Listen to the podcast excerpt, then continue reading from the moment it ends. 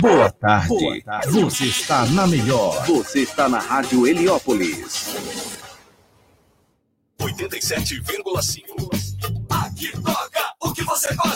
Restaurante Feijão de Corda São João Clímaco. Lá você encontra a melhor culinária nordestina. Baião de dois, acompanhado de carne com mandioca. Todas as quartas e sábados. Aquela deliciosa feijoada. Temos espaço kids para as crianças brincarem. Música ao vivo. Todos os sábados, a partir das 20 horas. Faça sua confraternização conosco. Informações e reserva pelo telefone 2264 1737. Restaurante Feijão de Corda São João Clímaco. Localizado na estrada de São João Clímaco, número 471, em São João Clímaco. A gente foi para as ruas para perguntar qual a sua dificuldade com o mundo digital. Eu queria vender mais pela internet, mas eu não sei por onde começar. Então eu vou te ajudar. Participe da Maratona da Transformação Digital do Sebrae, um evento que te ajuda com novas tecnologias, inteligência artificial e, é claro, técnicas para você vender mais pela internet. O evento é online e gratuito, dia 29 de junho. Inscreva-se em maratonadigital.sebraesp.com.br. O Sebrae é para você e para qualquer um que quer empreender. Se você é empreendedora de Heliópolis e quer aprender mais sobre gestão financeira, rotina administrativa e marketing digital, a Boca Rosa Company e a Unas irão selecionar 50 empreendedoras de Heliópolis para participar de seis encontros presenciais. Inscreva-se agora pelas redes sociais e site da Unas, unas.org.br.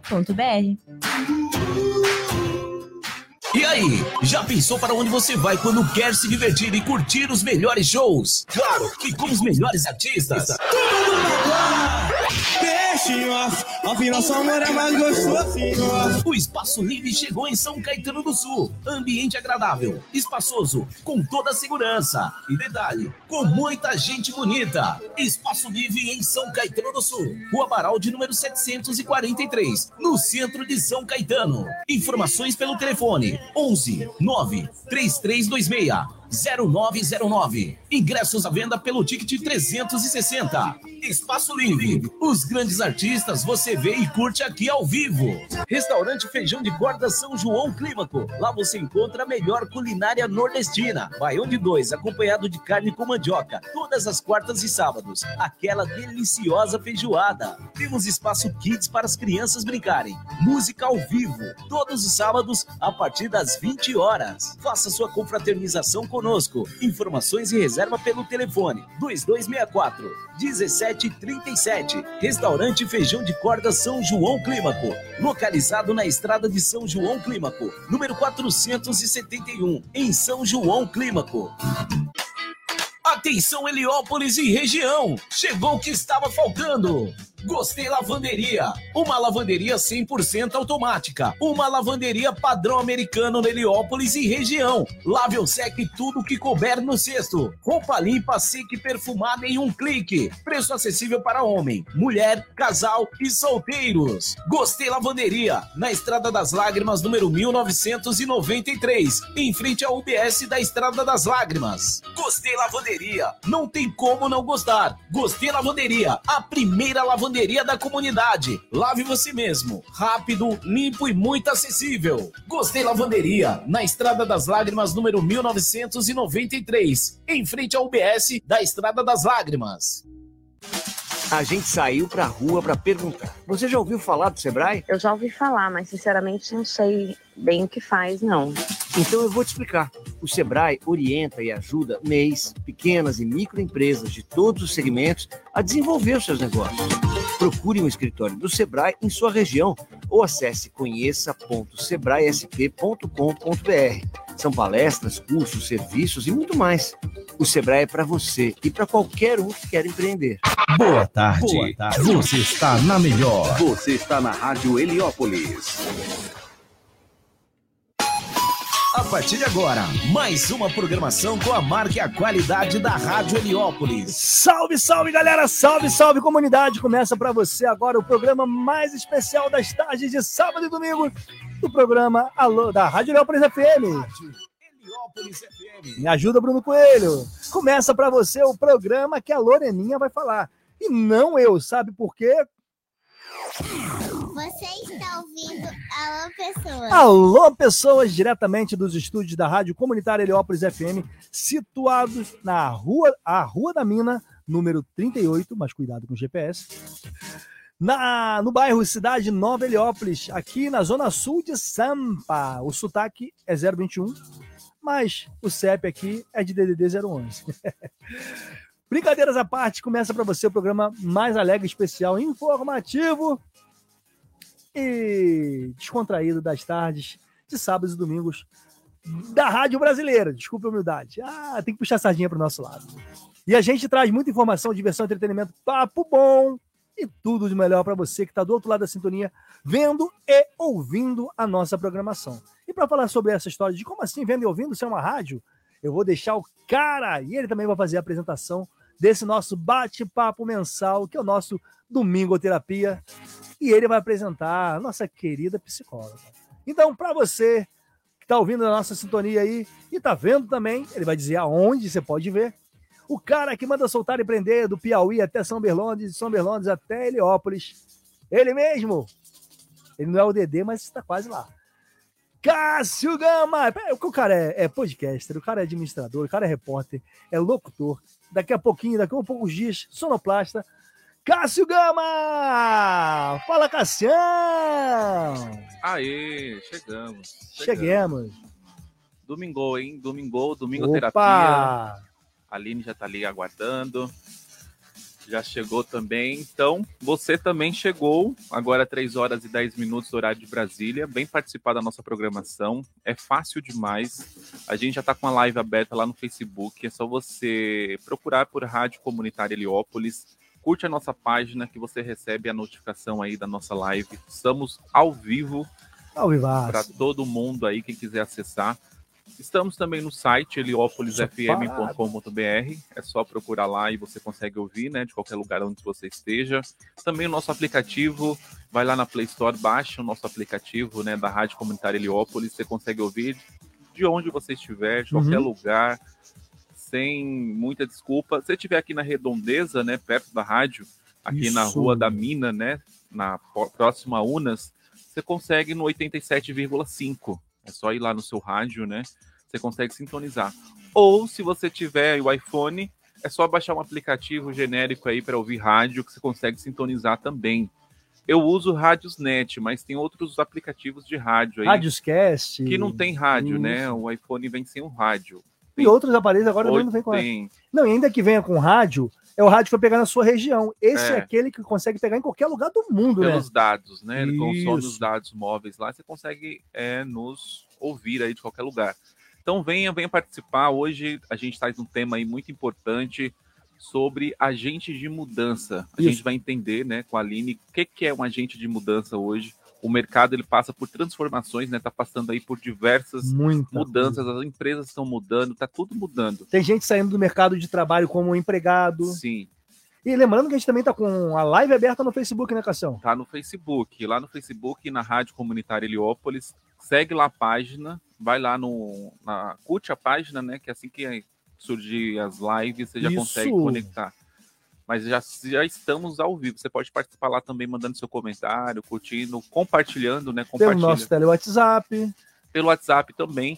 Vai lá no DDD 11 2272 10 77. 1077. Essa Por parada um instante eu esqueci. faz parte, quem nunca? E o nosso www.heliopolisfm.com.br você consegue ouvir também em segundo plano. Entrou no nosso site, deu playzinho lá na- no playzinho da, da programação. Você pode bloquear o aparelho, deixar ele com a tela bloqueada. Você pode de- mexer em outro aplicativo, que ele vai estar em segundo plano, você ouvindo a nossa programação, né, Cassião? Você E- já esteve em segundo plano? Oh, já. Opa, já. Também já cometi essa falha também. Mas aqui tem a notícia boa, aqui você fica em primeiro plano. Que isso, papai? O pai tá on, hein? O pai tá on. É o que eu falo, o cara não brinca em serviço. Mas, Cassião, apresenta aí pra gente quem vai falar conosco hoje. Ó, currículo dela tá crescendo, hein? Hum, Ela é blogueira também, tem, É mesmo, é? tem investido nas redes sociais. Eu acompanho tudo, viu, Aline? Você Blogueira? acha que eu não tô acompanhando? Não é porque eu não curti que eu não vi. Blogueira. É, ela está investindo nas redes sociais agora lá, tem os treinamentos, já vi os treinamentos dela aplicando treinamento Sim. lá. Ela é psicóloga clínica, palestrante, treinadora. E o assunto que a gente vai falar hoje, ela domina, né? Pé nas costas aí do que a gente vai falar hoje, né? Sobre desenvolvimento profissional. Tem Como muita tornar- experiência nisso aí, tem, né, Tem muita experiência, né? E empresas, né, que estão ouvindo a gente aqui, pode contratar a Aline. A Aline está no Rio, mas ela atende, né? Hoje acontece, as empresas estão investindo ali no- nas Claro, lives, claro. né? No, no- Treinamento na- online, né? Tem tantas pessoas trabalhando no home office, né? Sim, e até copiaram a, a live nossa aqui outro dia, né? Mentira. O pessoal acompanha e copiou um tema nosso, que era amor Mentira. próprio. Mentira. Foram falar de amor próprio. Então, Cassião, acompanhou. vamos falar com quem? Com a Aline, direto do Rio lá. Direto, direto. Você tá calor aí, Aline? Manda um calor pra, pra Ah, gente. Então, para você que está do outro lado da sintonia, nossa querida Aline Curte. Curte ou curte? O Kurt, Kurt é, é chique, É né? chique, né, cara? Curte, curte. Ó, que isso, rapaz. É. Fala comigo, Aline. Tudo bem, moça? Boa tarde, boa tarde a todos que estão nos ouvindo. Rapazes, boa tarde. Podem me chamar de Kurt, não tem problema. Veio da Suíça, então tá tudo bem. Que isso, pai? Suíça, É. tem bons chocolates lá, né? Sim, o- o nível é outro aqui, ó. Chocolate É. suíço é gostoso, né? Hum, posso É, gostoso. Quem sabe, né? Um dia a gente pode visitar a Suíça, né? E experimentar Opa, esse chocolate, né? Opa. A gente pode, a gente pode. Tem que trabalhar, né? Exato. Trabalhar e colocar como foco aí. Aline, hoje a gente trouxe esse tema aí que deixa muita gente cabelo em pé, né, Cassião? Sim. Cara, apresentação de trabalho, como é que se porta? Fala um pouco mais sobre o que a gente vai abordar hoje, Aline, por gentileza. Sim, é, é importante a gente entender que o mundo do trabalho ele está acontecendo o tempo inteiro uma revolução nele, né?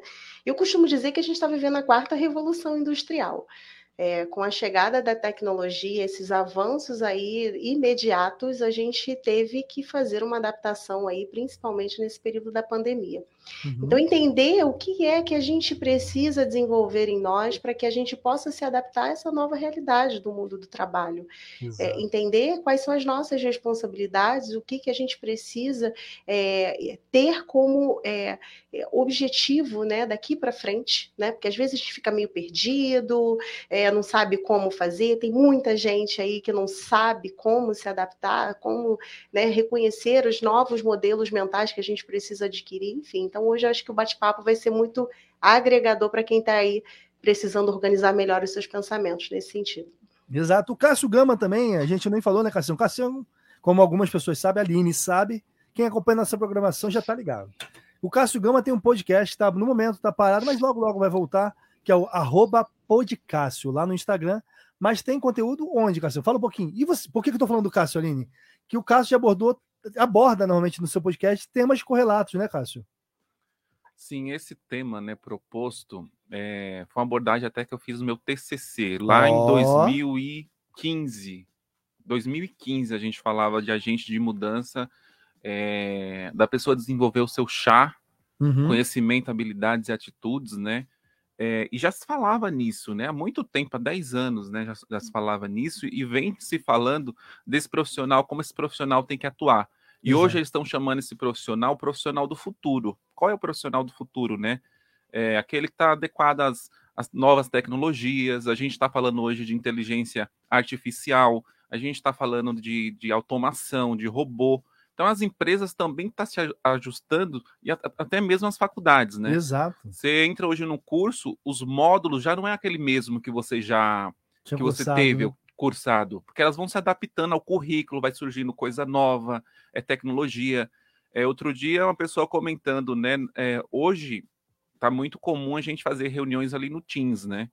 E quando iniciou, o pessoal, nossa, mas que estranho, a Absurdo. gente não sabe nem, nem como funciona isso daqui. É e hoje já não tudo acontece ali, né? Porque aproxima também, como eu disse aqui, fazem treinamento via Teams, via ali aquela ferramenta Teams ou outros, né? Sim, sim. É, Google Meet, né? Muitos, né?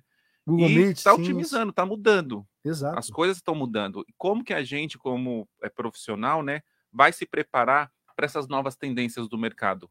como a Aline falou, o mercado ele não para, né? Ele não tá. É, o que é hoje atual, amanhã já está ultrapassado, já vem uma coisa nova. A própria internet 5G, né? Quem falava que era uma coisa nossa, longe, né? Longínqua, Nunca que vai chegar. E já como? chegou faz É. tempo e ninguém e ninguém tá ninguém deu muito ibope para isso, né? Mas tá aí, já tá Já faz funcionando. parte do nosso dia a Já faz dia. parte do nosso dia a dia. Exato. Pela internet que a gente tinha o barulhinho, né? Eu participei de uma live outro dia, a pessoa colocou barulhinho ali daquela internet Discagem. discada que competia ali com o telefone, você não podia usar o telefone, você tinha que usar Depois das ou uma 10 da ou noite, que era outra, mais é. barato, pulso único. pulso, pulso, tinha tal do pulso também, né? Que era por Sábado minuto. depois das duas horas, domingo o dia todo, de segunda a sexta depois das 10. Ô, lembro, tava em Recife nessa época. Uh, Então o mundo passa por mudanças, né? E o profissional também ele tem que se atentar a essas mudanças, né? Qual é a postura desse agente de mudança? Exato. Como que ele tem que portar ali dentro da empresa, sendo a empresa que ele atua, né, como CLT ou a empresa mesmo MEI Isso. ou outro tipo de Porque ele, ele sendo meio também, que a gente vai abordar aqui, ele presta serviço para uma outra empresa. Ainda tem aquela Sim. questão da, da- de como tem que se portar, né, Cassião? como que a pessoa, qual é a postura desse profissional, né? Como ele atua, como ele se torna um agente de mudança, um agente de transformação dentro da sociedade. E esse tema, eu trouxe esse tema, né, na, no meu TCC, falava que o meu TCC era sobre plano de carreira, né? Uhum. Plano de carreira ali, como desenvolver um plano de carreira. E eu tinha em mente, quando eu fui abordar esse tema, que plano de carreira estava ligado à empresa. Só, só explica o pessoal que não sabe muito bem o que, que seria o plano de carreira. Plano de carreira é você colocar ali a sua, Metas, né? as metas, né? Os seus objetivos. Quero chegar. Quero Exemplo, hoje- administrador, auxiliar administrativo, depois vou passar para chefe de departamento, Exatamente. subindo, né? Por exemplo, hoje a empresa que eu atuo, ela tem ali júnior, pleno e sênior, e depois coordenador, supervisor. E ali é, é uma escadinha, né? Uhum. Normalmente, empresas muito grandes, elas costumam diluir mais ainda, porque o, o nível de, de competição ali do- dos profissionais é grande, é muita gente para pouca vaga. Exato. Então você tem que, às vezes, Sênior tem um, dois, três. três, aí você tem que galgar esses passos, né? Alô, seguradora líder. aí você tem que desenvolver esse plano, como você vai chegar para um próximo passo. Então é o plano de Exato. carreira. E a empresa tem um plano de encarreiramento que é esse, né? Ajustar Uhum. ali dentro do que ela tem disponível e você se adequar ao seu plano ao dela, que é o PDI também que muitos eh, chamam, né? Plano de desenvolvimento individual. Sim. Qual é o próximo passo, né? Como você vai se preparar para aquilo? E eu tinha, quando eu desenvolvi meu TCC, né? Minha dúvida era o quê? O plano de carreira, eh, eu tinha na minha cabeça que era a empresa que era responsável. E muita gente acha que é isso. A empresa é responsável por ser o plano de desenvolvimento. Não. Aí eu descobri, lendo né, as referências todas, os autores falavam, não, o plano de carreira é seu. Você que você que é responsável pelo plano de carreira. E lá dentro se falava do agente de mudança, né? Dentro dessas competências todas, do chá, ter conhecimento, habilidades, atitudes, que a Aline vai falar melhor que eu, né, Aline? Já falei demais. Mas fala comigo ali. Aline, antes de você falar, só mandar um alô aqui pro nosso querido Nilson Alves, que mandou aqui. Boa tarde, Bruno Coelho. Boa tarde, Cássio Gama. Boa tarde, Rô. Parece que ainda ausente. A Rô hoje não pôde vir, não.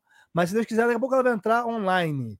Tá bom, Nilson? Tamo junto. Obrigado pela audiência de sempre. Mandou aqui, ó. Boa tarde, psicólogo Aline. E ele, o Nilson, que é um artista plástico, poeta aqui da comunidade, tá sempre dando essa moral pra gente aí na nossa audiência.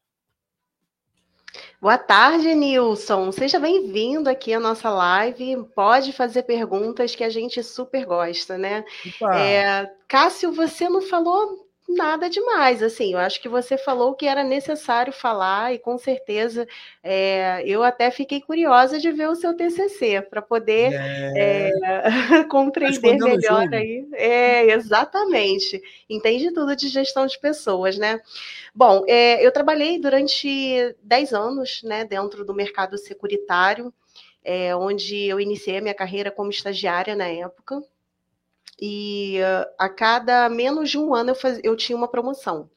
Então eu lembro exatamente que uh, a, a, diretoria, enfim, eu era reconhecida, eu cheguei a, a, a ser reconhecida como a primeira colocada no, de avaliação de competências na empresa na época, é, em alguns dos anos aí que eu trabalhei por lá, enfim. Então eu tive é, a grata felicidade de ter passado por vários subprocessos dentro dessa área de gestão de pessoas, desde a parte de recrutamento e seleção, com a parte de treinamentos, né, até mesmo de jovens aprendizes, que eu era responsável, programa de estágio, é, ações né, socioculturais, avaliação de competências, enfim. Então, eu passei por todas as sub-áreas dentro dessa área de gestão de pessoas, é, que é um processo muito grande dentro de uma empresa, e quando é bem valorizada essa área, é, existe ali uma recompensa muito grande né, para os funcionários, né, que é o bem maior ali que eu acredito é, da empresa. Né? Sem os funcionários, a empresa ela não consegue ali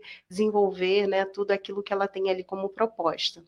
E tendo esse olhar de empresa, eu lembro que enquanto profissional de psicologia na área organizacional, né, assim como eu, eu também trabalhava com outros psicólogos, mas nós tínhamos ali uma intenção é, de humanizar toda aquela, aquele, aquela forma de produção do trabalho. Então, o olhar da empresa era um olhar humanizado.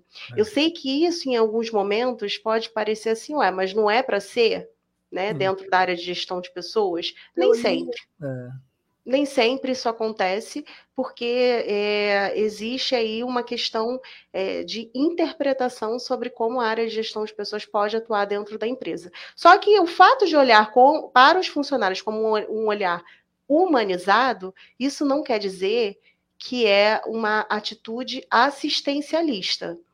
Às vezes as pessoas elas confundem um pouco, porque a empresa ela tem a responsabilidade dela mas o funcionário também tem o seu auto, a sua autorresponsabilidade.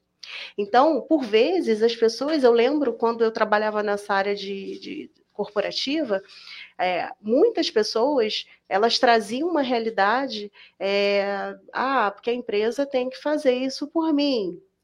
Né? Pessoas acham que, que a obrigação da empresa é uma via de mão única, né? Não, a empresa tem que me dar um suporte aqui, porque ah, eu passei mal e não sei o que. A empresa tem que entender e ao lado, sempre que a empresa tem, a empresa tem, a empresa tem. Né? É engraçado que esse negócio de Desculpa atribuir, de atribuir a, a responsabilidade para a empresa, né? Eu já vi muitas frases assim, né? Falava, né, antigamente, quando a gente não conhecia muito, não tinha um entendimento, né, de, de, de gestão, né, de pessoas. É, vamos motivar os funcionários, né?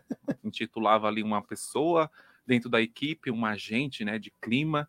Vamos motivar os funcionários. Sendo, né, que você vai pegar, a motivação ela tá interna dentro de cada um, né? Sim. Ela é intrínseca, né? Claro. Ela vem de dentro, não é o ter, não é. Você pode estar na Disney, você vai estar desmotivado. É, então não está associado a, a, onde você está, o que você tem. Particular. É né? algo dentro, né? Que precisa ser avaliado, né? Ver qual é a causa raiz daquilo. Sim, sim. Então a gente tinha essa frase: ah, vamos motivar a equipe, vamos pegar um treinamento, vamos chamar a Aline lá para a gente aplicar um treinamento para a equipe ficar mais motivada, sendo que às vezes é, a própria cultura da empresa, ela não, porque assim, muitas empresas elas, elas, enfeitam mesmo ali a cultura, né? Colocam um monte de coisa, é, contratam consultoria e às vezes a realidade é outra, é uma realidade paralela lá no papel, no portal, Feito tá tudo pavão. muito bonito e na prática, e a gente entende que a cultura ela é vivenciada ali no dia a dia das pessoas, pessoas movimentam aquela empresa, é feita por Exato. pessoas, né? Pessoas é, cuidando de pessoas, lidando com pessoas e problemas que surgem, e as pessoas estão ali para resolver esses problemas, Exato. O dia né? a dia, né? O dia a dia. Então tinha muito isso. Ah, vamos motivar, vamos é tanto que teve um estudo, né? É, foi feito um estudo com, com, com as faxineiras, né? De uma empresa qual era o melhor para elas? O, o, vale alimentação. O vale alimentação você pode comprar o que você quiser, Sim, da marca que refeição. você quiser. Ou a cesta básica mesmo. Sim, sim, já vem do jeito caixa, que... né? Ali, a, a caixa mesmo com os, os itens né, de necessidade. E você sabe o resultado, qual que deu? Nossa, mínima ideia. Elas preferiam a caixa. Carregar a caixa. A caixa. É. Porque para elas, o valor é, do trabalho delas e estavam carregar aquele peso. Aquele peso traziam para elas a representação de todo o trabalho, o reconhecimento da empresa. Então, às vezes, quando a gente fala o que, é que motiva o funcionário, né? É o convênio, é o, é o vale, é, é dar uma cesta básica. Então é muito é, é complexo isso, Sim. né? De trazer o que motiva as pessoas, né? É um treinamento, é, é um passeio. É, é uma que... festa de o aniversariante do mês, tem tudo isso, né? A Aline falou da empresa onde ela trabalhou, onde nós nos conhecemos, né, Aline? Trabalhamos juntos nessa mesma empresa. E é, é cara, uma coisa que eu falo para todo mundo, tinha um enorme prazer, uma paixão de trabalhar nessa empresa. Eu voltei para São Paulo, tive uma oportunidade que boa, estava até melhor do que eu estava lá, lá no Rio. E eu vim com o coração partido, também tinha umas outras questões particulares que não estavam me fazendo bem na época que eu estava lá no Rio. Aí uni o útil agradável aqui, um salário um pouco melhor, com a situação que eu precisava fazer uma mudança de física, né, de, de local, de endereço, e mas saí com o coração partido por tudo que a empresa representava.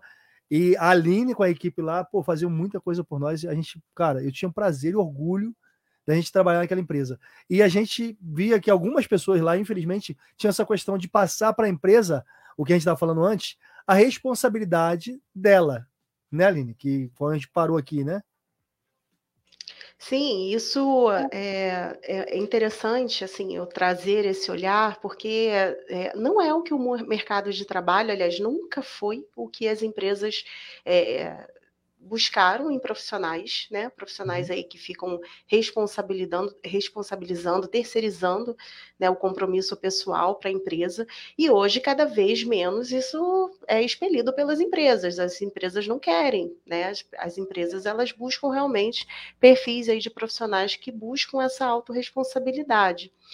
É, ontem mesmo, né, eu, eu estava em um curso e um dos temas era sobre assistência, né, a pessoas aí é, de, de, situações carentes, e, enfim, mas era uma outra questão aí de, de, de, aprendizado. Só que me remeteu a uma situação que eu lembro que quando eu trabalhei com o programa Jovem Aprendiz, é, da gente ter acolhido alguns jovens que não tinham, é, que tinham baixas condições dentro é, na sua vida social.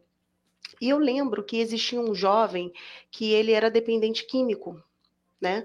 E ele, a gente fez de tudo por ele naquele período para que ele pudesse ter acesso à empresa, a empresa pudesse ali trazer uma oportunidade na vida daquele jovem. Só que o jovem ele não quis, né? Ele faltava, ele chegava atrasado, ele é, responsabilizava a empresa e o uhum. setor, ele não dava à empresa o que a empresa precisava que ele correspondesse. É, isso é prova de que não adianta só um lado oferecer. Né? São os dois lados. É claro que ali a gente tinha uma questão química, né, que estava envolvendo o corpo dele, uma dependência química, mas isso a gente traz para um exemplo no todo, porque é, o que mais se exige hoje no mercado de trabalho é a inteligência emocional. E quando a gente fala de inteligência emocional, a gente está falando de pessoas ali é, conscientes da sua atuação, conscientes da sua responsabilidade no, é, no meio de trabalho, no, o impacto que você tem no ambiente de trabalho, pessoas que possam ali é, focar na resolução de problemas e não é, e não mais no problema e ficar naquela ruminação de problemas o tempo inteiro ficar reclamando, ficar falando Influencia, e, e... né? Contamina o ambiente, né, Aline? Exatamente. Dependendo da postura, positiva ou negativamente. E tem pessoas que têm ainda mais influência sobre o, o ambiente, né? Com toda certeza, esse ambiente é, é, nós fazemos parte de um ambiente. É, a gente pode tanto impactar positivamente quanto também negativamente. Agora, qual é o meu papel nesse meio? Né? E eu lembro assim que por muitas vezes é, existiam situações que ficavam pessoas reclamando de pessoas no seu ambiente de trabalho, mas eram reclamações que não acabavam, né? Sempre o outro, sempre o outro era o problema e nunca existia um olhar para si. Será que onde é que eu posso estar tá aqui melhorando? Ou então diminuindo o impacto disso? Uhum. Então, é, a gente permanece, a gente continua com esse foco nas emoções, e quando a gente fala que é, nas emoções, é na inteligência emocional. E, e hoje em dia, se isso não estiver alinhado, ao que você está buscando na sua carreira, não adianta, você vai, fi vai ficar cada vez mais difícil você se encontrar no mercado de trabalho.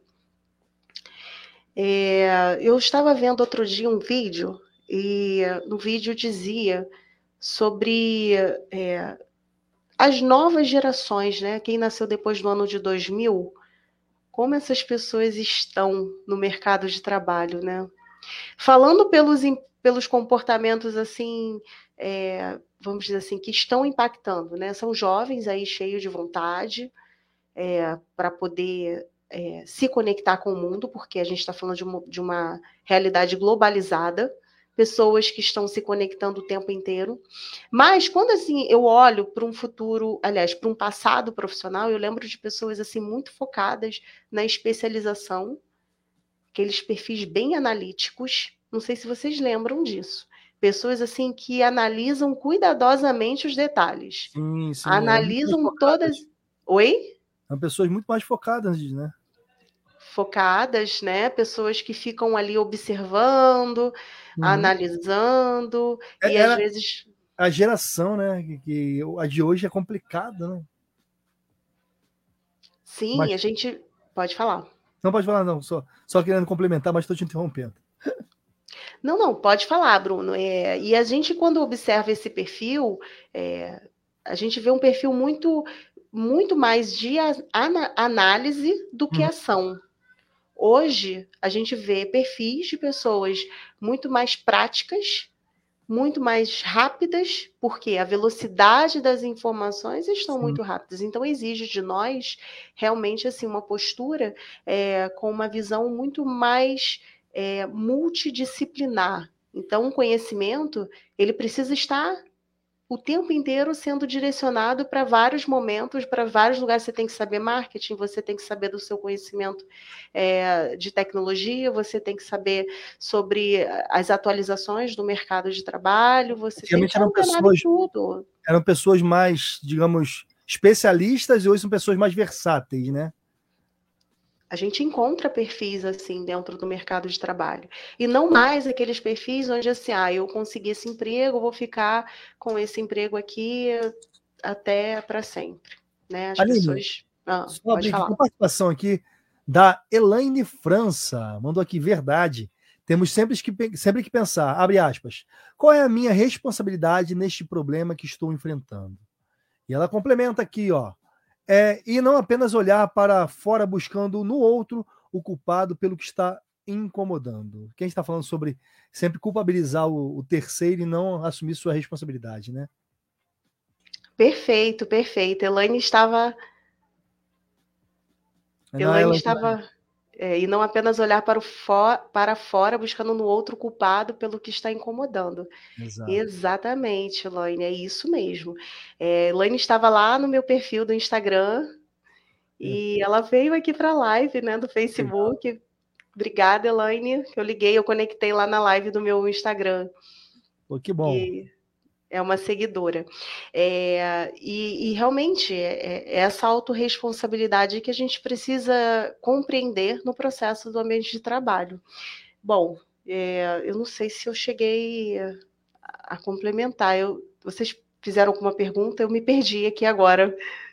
Não, vou, vou complementar, que falando tá. dentro disso daí, é, Aline, em 2001, é, uma autora, né, Rabaglio, é, que ela é especialista, trouxe o, o chá, eu, foi um livro que eu li sobre chá, é, conhecimentos, habilidades e atitudes, né? Ela Só o pessoal que está ouvindo, chá é a sigla desse que o Cássio está falando, conhecimento. Conhecimento, habilidades e atitudes, né? tá. né? A abreviação ali do chá. Isso. Muitos falam chá, outros acrescentaram outras siglas, mas o chá ele já traz ali bastante é, significado teorias, né? Que, que já complementam isso. Então ela falava assim, afirma que muitos profissionais, né, de todos os níveis aí, é, considerado excelentes, né, tecnicamente, têm sido demitidos das empresas porque não perceberam a importância das competências técnicas e comportamentais e não se adequaram em tempo hábil aí, falta de tempo, né, tem sido é, um, é uma desculpa para não é, se qualificar, né, profissionalmente. Então ela fala, cita isso e é tão, hoje é tão atual, né? A gente tem tanto meio, ah, tem, tem tanta informação. Coisa, né? Tem tanto acesso ali, as pessoas falam, ah, não tenho tempo, não, sei, não tenho tempo para me qualificar, esse curso aí não é para mim. E para se tornar esse, ter esse diferencial né, de um profissional competitivo ao mercado, com a bagagem ali de cursos, né, de treinamento, desenvolvimento, é, uma pós-graduação. Muitas empresas têm exigido até um mestrado. Empresas, é, por exemplo, é, que têm ali professores elas gostam né, de professores atuantes tanto no mercado ali trabalhando, né, empresas, Sim. e também que estão ali ministrando as aulas. Então já buscam um mestrado, um doutorado. E também, né, é, o profissional como agente de mudança na parte criativa, de iniciativa, trabalho em equipe, multidisciplinar, administração de é, situações é, turbulentas, foco em resultado, liderança, ética, é, compõe né, algumas habilidades desse profissional aí que a gente está buscando né, para ser competitivo no futuro, que é o que a Aline estava falando ali, né? Da, das, do, tanto a parte emocional também que a gente tem que trabalhar, e essas partes técnicas, né? Ser bom tecnicamente, não só também em outras habilidades. Com certeza. O chá, ele é, é um dos norteadores, né, para que a gente possa ali é, desenvolver né, os funcionários e os profissionais de uma empresa e as pessoas buscando entender é, o impacto disso no seu ambiente de trabalho, na sua, é, na sua profissionalização, com certeza é, ele vai fazer toda a diferença no seu ambiente de trabalho, na sua carreira. Agora, eu lembro, não sei se, Bruno, você trabalhava ainda na seguradora, é, que a gente implementou, né? Eu fiz parte de um projeto de implementação de uma universidade corporativa dentro da empresa. E foi implementado na época, né? É, implantado e implementado é, uma plataforma de educação corporativa, onde existia ali um leque de oportunidades para as pessoas se desenvolverem. Você estava lá nesse período ainda? Eu não lembro a nomenclatura, mas eu lembro que a, a empresa ela pagava, ajudava no, no custeio de, de um percentual, acho que até 80%, dependendo da área, do ensino superior. E eu fui contemplado isso durante um tempo, cursei direito durante um bom tempo aí, fazendo, me valendo dessa situação pela seguradora, seguradora líder que estava custeando a nós aí. Graças. E depois disso entrou também com, desculpa te interromper, a parte da pós-graduação também auxiliando na pós de muitos funcionários. Eu peguei até essa parte da pós, fiquei até 2014 lá. Até fevereiro de 2014 foi minha estada. É, então, não, então você não chegou a pegar né, a Unilíder na época, quando a gente criou essa plataforma, para poder a gente lançar dentro dessa plataforma diversos conteúdos que as pessoas pudessem é, é, aproveitar né, todo aquele conhecimento, sempre atrelado realmente às funções e, e aos valores, aos direcionadores estratégicos da empresa. É, e foi um período assim de muito crescimento, até mesmo pessoal, porque na época eu não conhecia nada dessa tecnologia de LMS. E eu lembro que eu fui a São Paulo, eu fiz cursos de. É, foram, foram cursos que eu tive que buscar tanto no Rio quanto em São Paulo. Me conectei com outras universidades corporativas de outras seguradoras. Eu fui buscar conhecimento, até mesmo para poder entender o processo e passar isso para toda a liderança e para o restante da empresa. Mas isso aconteceu porque eu quis fazer com que aquele processo ele tivesse realmente saísse de mim da melhor forma possível, até porque eu tinha que fazer aquela entrega. É, e eu vejo assim que muitos profissionais é, é, por que, que eu estou falando isso? Porque eu vejo que, às vezes, existe ali uma entrega a ser feita, mas não existe uma preparação para aquela entrega ser feita da melhor forma possível. E a cobrança, né? Cobrança pede-se, ó, preciso disso, tal, tal, tal, mas às vezes o salário dá para o funcionário pagar um curso além? A gente está falando da seguradora líder que tinha essa preocupação, humanização do funcionário. Só que nem, muitas empresas pegam um horário complicado, que a pessoa às vezes não tem tempo realmente de estudar, voltando para casa indo voltando, não ajudam financeiramente na contribuição, nem que seja auxiliando financeiramente, aumentando o salário do funcionário para depois cobrar, né? Com certeza, com certeza. É, essa semana mesmo, uma pessoa falou assim: ah, eu vou fazer um curso em, acho que é em Salvador, né? Só que essa, essa pessoa que vai fazer um curso, porque a empresa, a empresa não vai custear nada, a pessoa vai para Salvador para poder fazer um curso de autodesenvolvimento, porque a empresa mostrou que existia aquele curso, só que a empresa não disse, olha, você tem que ir. Só que a pessoa, ela viu aquilo dali como algo importante para a carreira dela, e ela foi e pediu autorização para a empresa ser liberada para poder fazer aquele curso e foi liberado. Legal. Então, assim, isso mostra o quanto, assim, os profissionais, eles precisam estar entendendo que não é a empresa que precisa custear tudo. É claro que se a empresa puder fazer o pagamento, custear, é importante para aquela função, para aquela tarefa, ok, dependendo da estratégia da empresa, sim, é válido. Mas isso não quer dizer que a empresa é responsável pelo teu processo de desenvolvimento. E é importante, Aline, que dizer que tem empresas que ajudam também financeiramente nessa situação, só que muitas delas deixam atrelado ao contrato que a pessoa não pode se desligar de, de, depois de um determinado tempo. Por quê? Queira ou não queira, é um ambiente corporativo, um ambiente onde tem um investimento financeiro. Então, tem uma humanização, ok, mas tem outro lado da linha. Então, foi investido em você. Já teve casos, eu conheço casos de perto, onde pessoas foram, tiveram investimento da empresa e depois de um tempo saíram da empresa, tendo um após, um curso de inglês, de línguas, enfim, e depois foram para outra empresa concorrente, se valendo do que aquela empresa deu. Então, assim, é muito complicado. E ainda tem um detalhe, até com, com essa, mesmo, mesmo, essa mesma história que já aconteceu, história com H, não com E, é, o funcionário tem que pensar o seguinte: opa, eu estou me qualificando. Então amanhã, da mesma forma que o, a empresa investiu no, na pessoa e ela foi para outra empresa, que achei uma puta de uma sacanagem, mas enfim, a pessoa investir em si, se a empresa não valorizar, outra vai valorizar que vai ver sua competência. Então a pessoa tem que pensar, aí volta a situação que a gente falou antes, pensar em si, não somente no que a empresa tem que fazer. Ó, Aline, não sei, o vídeo travou aqui. Vou aproveitar aqui que é, isso tá... é importante você está falando, Pode Bruno, falar. que muitas empresas elas deixam né, de investir ali nesse de no treinamento, né? Na, Sim. a Aline falou da, da, da, faculdade dentro da empresa, né? A, tem muitas a faculdade corporativa, né? Muitas empresas de grande porte, aí, muitos grupos desenvolvem né, essas faculdades dentro da própria empresa, uhum. just, justamente por, por essas questões do funcionário não ter tempo, é, família, uma, uma, série de coisas que implicam ali na, na, no desenvolvimento dele. E muitas não querem investir também porque ela sabe, ah, eu vou investir, vou capacitar sai. e amanhã ele vai sair. Uhum.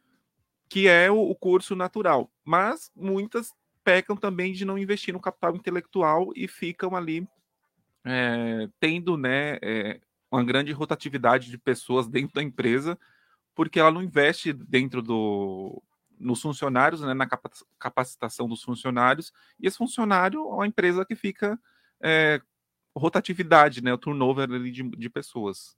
É, exatamente. Cassião, caiu a live da nossa querida Aline Curte, nossa psicóloga aqui, mas ela voltou aqui, ó, voltou. Não sei se ela acabou pegando a parte que você falou, está complementando, né, dizendo que tem empresas que é, não querem investir por causa Não querem, né? né? Não querem justamente por isso. Ela fala assim: ah, vou investir nesse profissional, ele vai ficar bom e ele vai sair. Exato.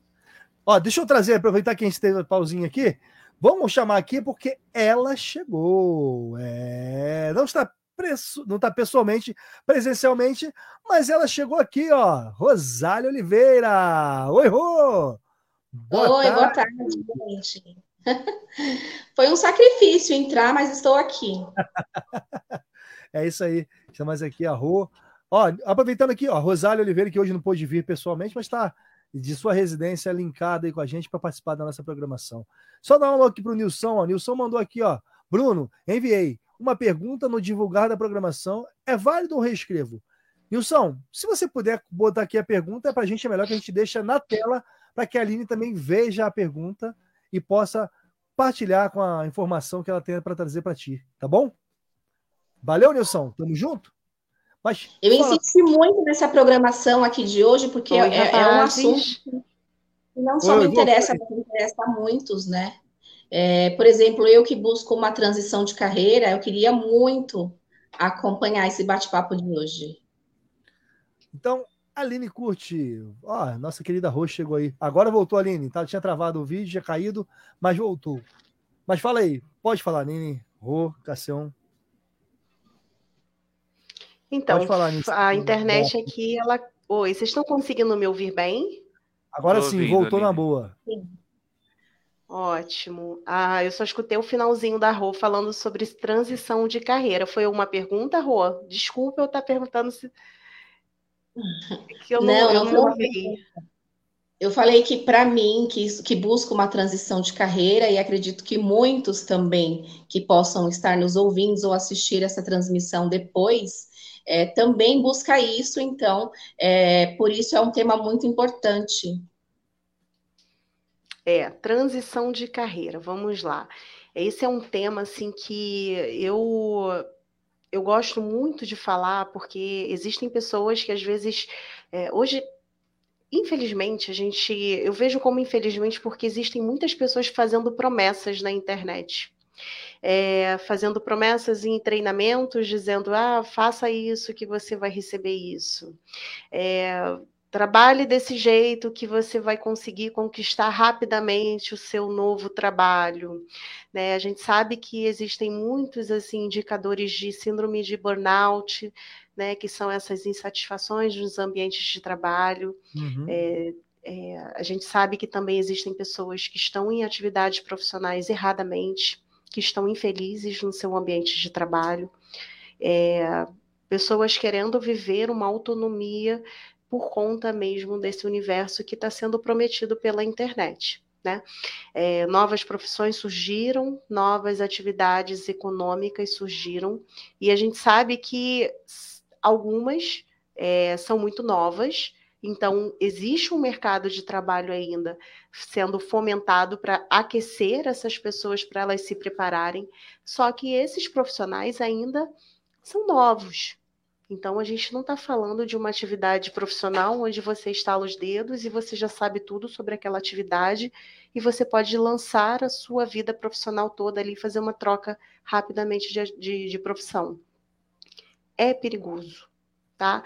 Então, isso faz com que é, as pessoas estejam insatisfeitas, tá? Que isso aí é muito positivo, né? A gente tendo uma perspectiva aí de que, poxa, se tem algo de errado, precisa ser mudada alguma coisa. Ok, mas entre estar insatisfeito e tomar uma atitude sem pensar nos impactos que isso pode proporcionar, também pode ser uma atitude de, né, que pode causar muitos outros prejuízos. Agora, quais são os prejuízos que a pessoa precisa medir para ela poder tomar uma decisão? Né? Porque às vezes a frustração vai acontecer pode acontecer, né? Então, a, a, transição de carreira, ela precisa ser parte de algo estratégico na sua vida. É, como um projeto. Ah, eu, quero, eu preciso comprar uma casa. Então, você sabe que comprar uma casa própria, você vai ter tais despesas. Então, você vai se programar para você poder alcançar aquele, aquele, aquele valor da casa. Ah, eu preciso, eu quero comprar em, sei lá, em cinco anos, em dez anos, daqui a dez anos ter minha casa própria. Então, daqui até dez anos, eu preciso ter ali é, é, uma projeção para eu poder fazer a compra daquela casa, ou seja, um carro, seja algum bem que você possa ir é, fazer uma viagem, enfim. Transição de carreira também não é diferente, então a gente precisa fazer um planejamento para isso acontecer mesmo que esse planejamento seja a curto prazo. Vamos lá, estou trabalhando no ambiente formal de trabalho. O que é ambiente formal? CSLT, tá?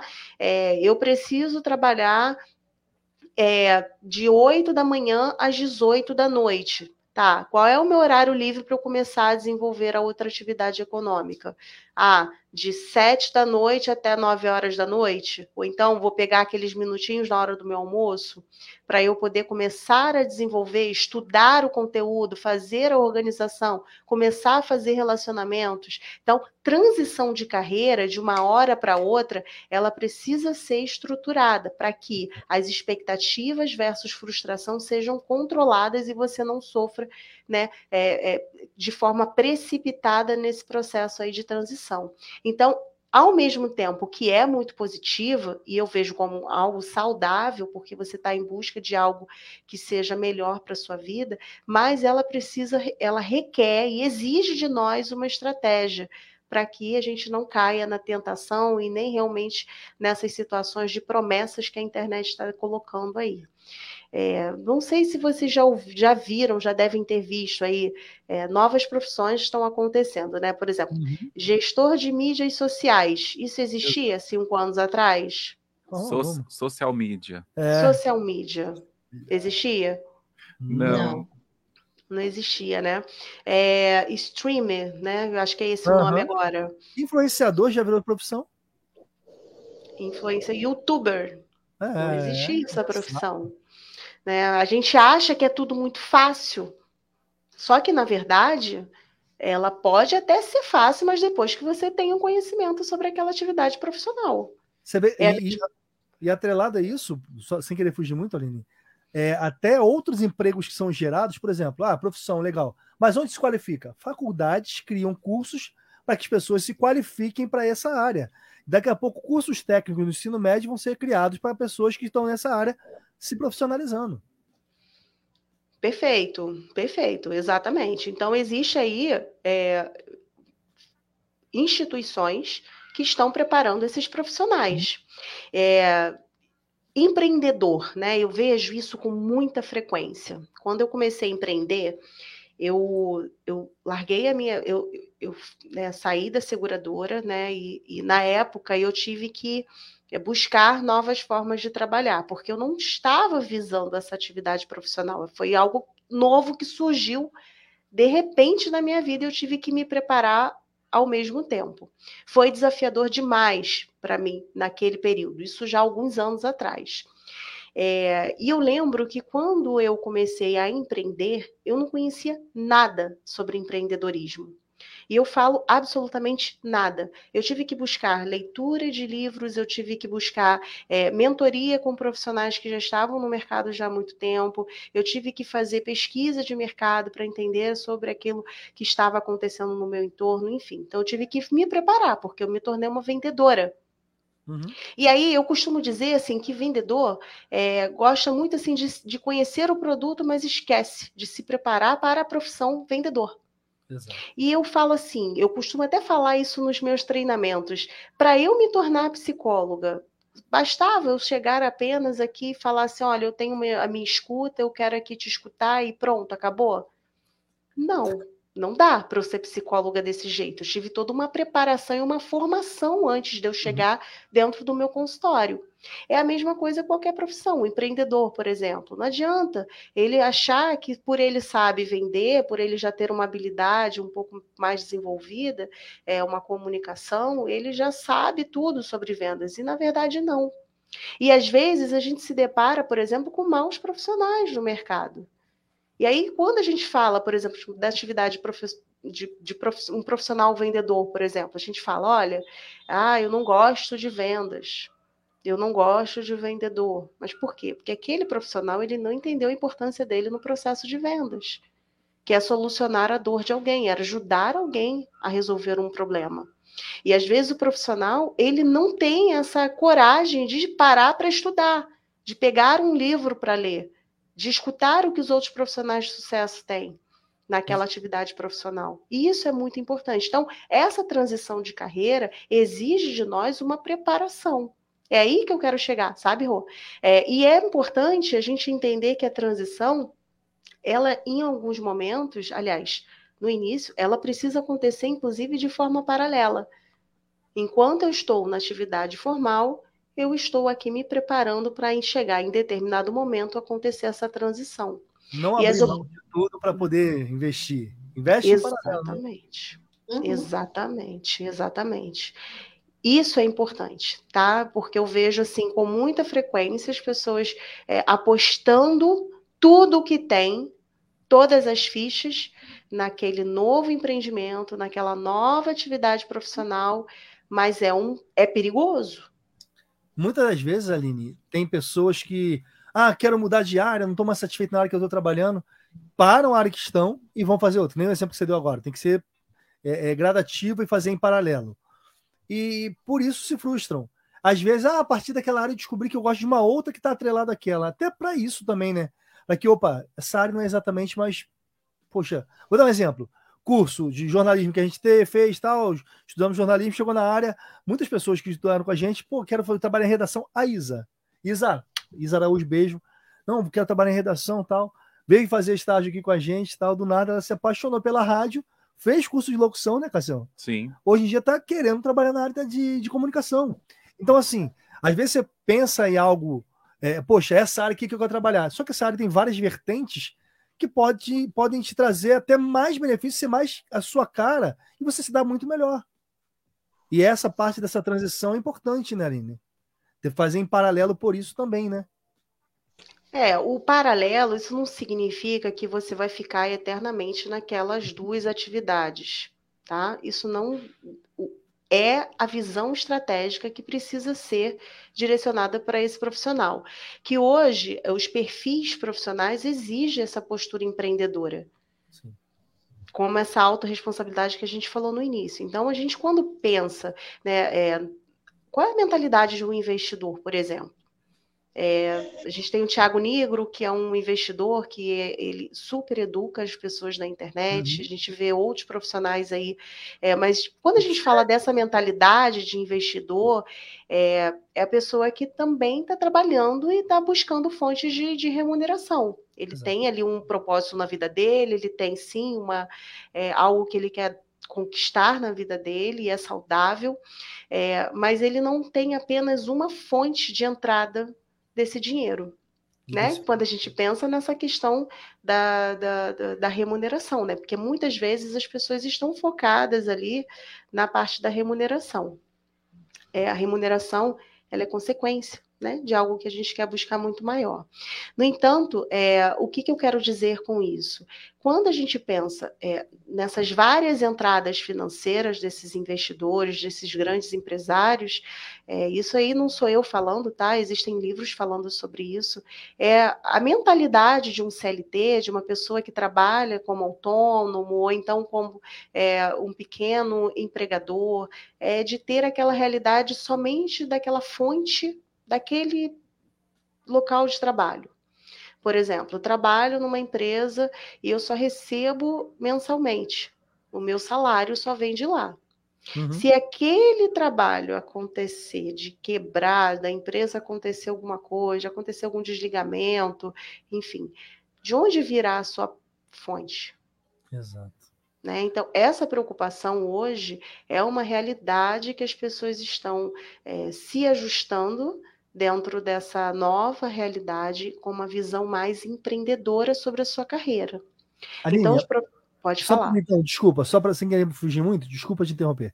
Só trazendo, porque o livro de, de Eclesiastes, na Bíblia, né, diz que Eclesiastes 11, de 1 ao 2, versículo 1 ao 2.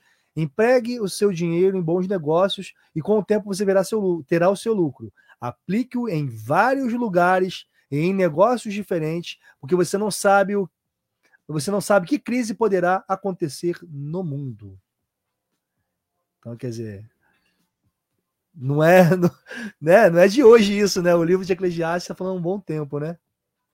Exatamente, Bruno. Isso aí é uma realidade que as pessoas elas é, só perceberam realmente com a chegada da tecnologia, porque abriu possibilidades.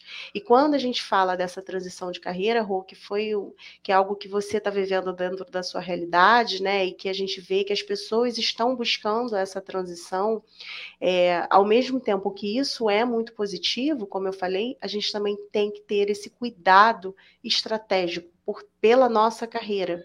E aí a gente sai dessa visão de, de, de vitimização, de que eu espero que a empresa faça por mim, ou então eu só tenho, já tenho meu salário e está tudo bem.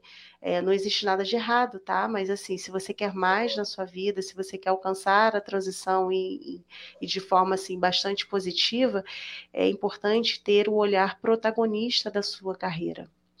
É, Silvio Santos foi um protagonista, é, recentemente eu estava vendo um vídeo aleatório pela internet e ele falou que ele estava é, passando por dificuldades, ele bateu em várias portas, não foi assim?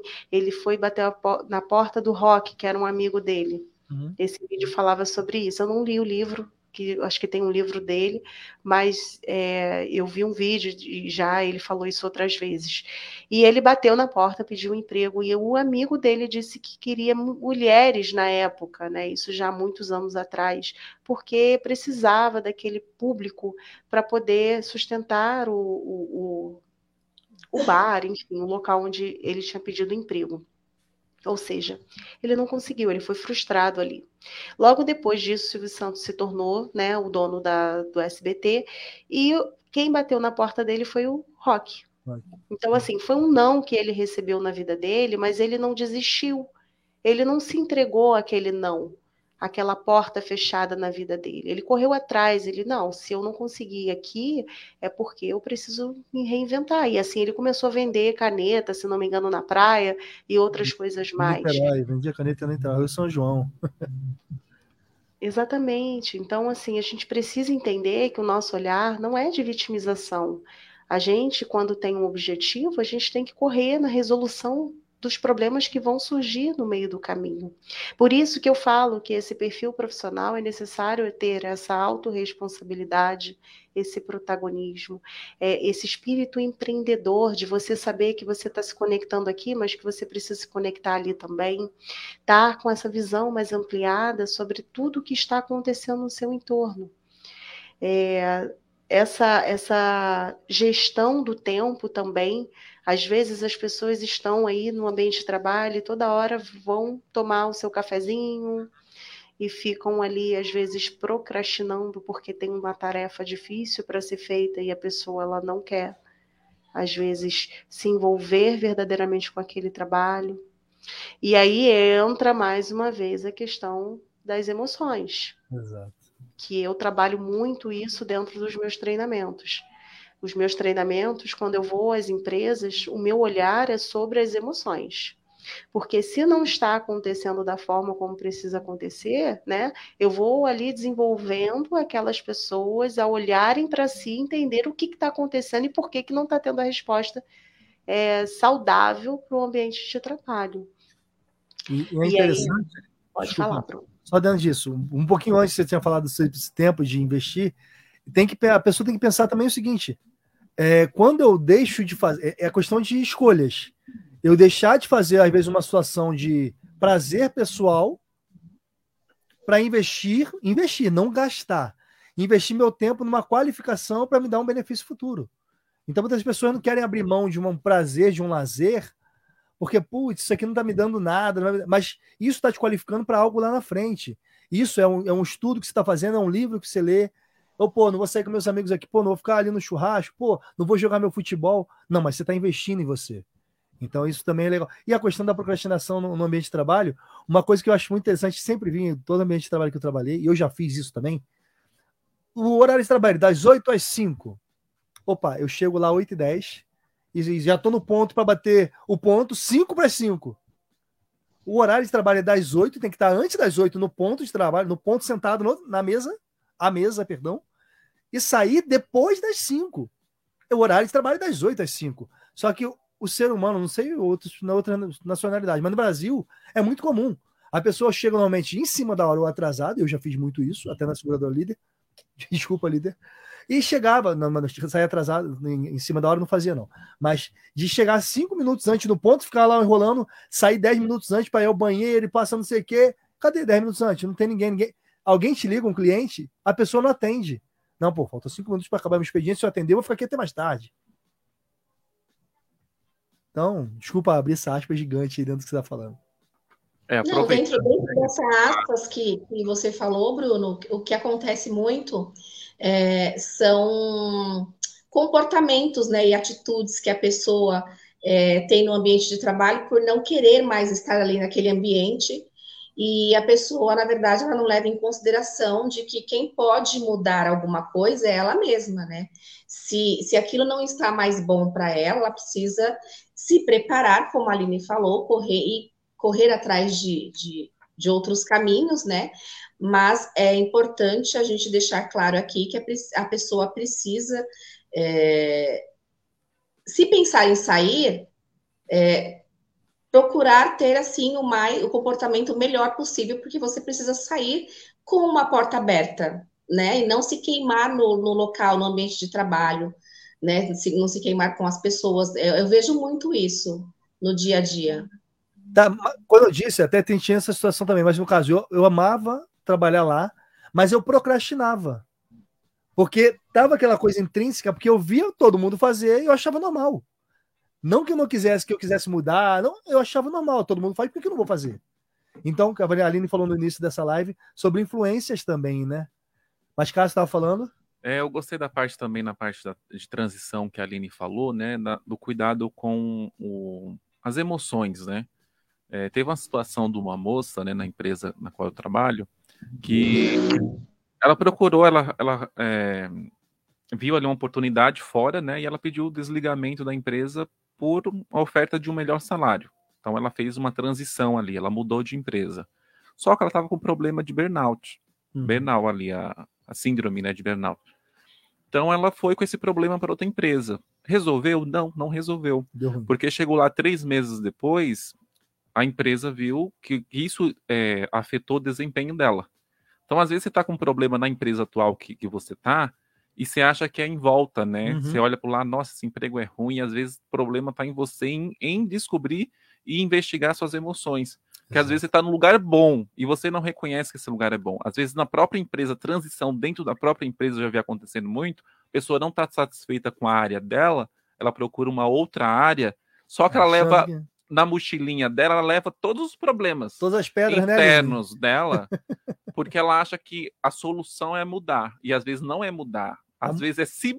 A mochila mudar, dela é que tá é, cheia de pedra, né? A, a, mochila dela precisa ser esvaziada e precisa ser tratada. Porque assim, é o, é o que eu falo, eu costumo brincar, né? Às vezes o, o ranço ele vai junto. não é mudar de área, mudar de emprego. Às vezes você já está é a vida mesmo saturado, saturado de tudo. Então você precisa se investigar eu gostei da parte que a Aline falou das emoções, cuidar das emoções. Porque Exato. às vezes não é emprego, não é ninguém, não. É você mesmo que precisa fazer terapia com a Aline. É, isso é, é, um, é extremamente necessário nas empresas, né? E saúde mental é, foi a nossa prim primeira temática aqui. É, a gente está vivendo essa realidade dentro do, do, mundo corporativo, nas profissões. É extremamente importante a gente ter esse cuidado com a saúde mental. Uhum. É, e as empresas estão enfrentando tudo isso, porque é, quando a gente fala de ansiedade, quando a gente fala de TDAH, quando a gente fala de depressão, a gente está falando o quê? Da saúde das pessoas. E as pessoas não são empresas, mas elas estão nas empresas, estão uhum. como profissionais. E entender toda essa dinâmica que está acontecendo na saúde mental das pessoas é necessário, porque a frustração vai acontecer, mas não é, às vezes, o trabalho. E especificamente da síndrome de burnout, que, né, que foi o que a gente citou aqui agora há pouco, é, normalmente, tá? Isso aí é uma característica dessa síndrome, que são muito conectadas com professores, policiais, pessoas politicamente expostas a situações aí é, em ambientes de trabalho que às vezes não tem condições favoráveis no seu ambiente de trabalho, faltam recursos para se trabalhar, profissionais que às vezes é, estão ali sofrendo pressão moral dentro do ambiente de trabalho, às vezes uma liderança que grita, que não é nem liderança, é chefia, vamos dizer assim, que grita com aquela pessoa, que expõe aquela pessoa ao, a, a situações ali é, que ela se sente constrangida e em, em, relações assim de, de ambientes de trabalho que fazem com que aquela pessoa ela não queira nem levantar da sua cama. Né? Isso pode acontecer. E ela tem uma, uma característica muito semelhante à depressão né, a síndrome de, de burnout. Então, o tratamento também é como depressão. É, isso, quando acontece né, com o profissional, é claro, se for uma situação que o ambiente de trabalho estiver proporcionando àquela pessoa, com toda certeza, ela precisa ter um, é, um afastamento, porque se torna até uma doença ocupacional. No caso de depressão, existem questões ali emocionais que aquela pessoa ela não consegue ter a firmeza da sua, das suas emoções por questões dela, pessoais? Por que, que ela não consegue ser né, forte em situações? Por que, que ela não consegue ali é, ter o controle das suas emoções de forma que ela consiga alcançar os seus objetivos? E aí é tratamento também que a pessoa precisa entender. Então, não é trocando de emprego que ela vai conseguir é, ajustar essas emoções no caso aí de depressão, né? É o quê? Ela cuidando das suas próprias emoções. E aí entra muito aquela questão, vocês já devem ter vivenciado experiências semelhantes, né? Ah, o fulano de tal não faz aquela tra aquele trabalho. Uhum. É, ele deixa para mim, porque ele sabe disso.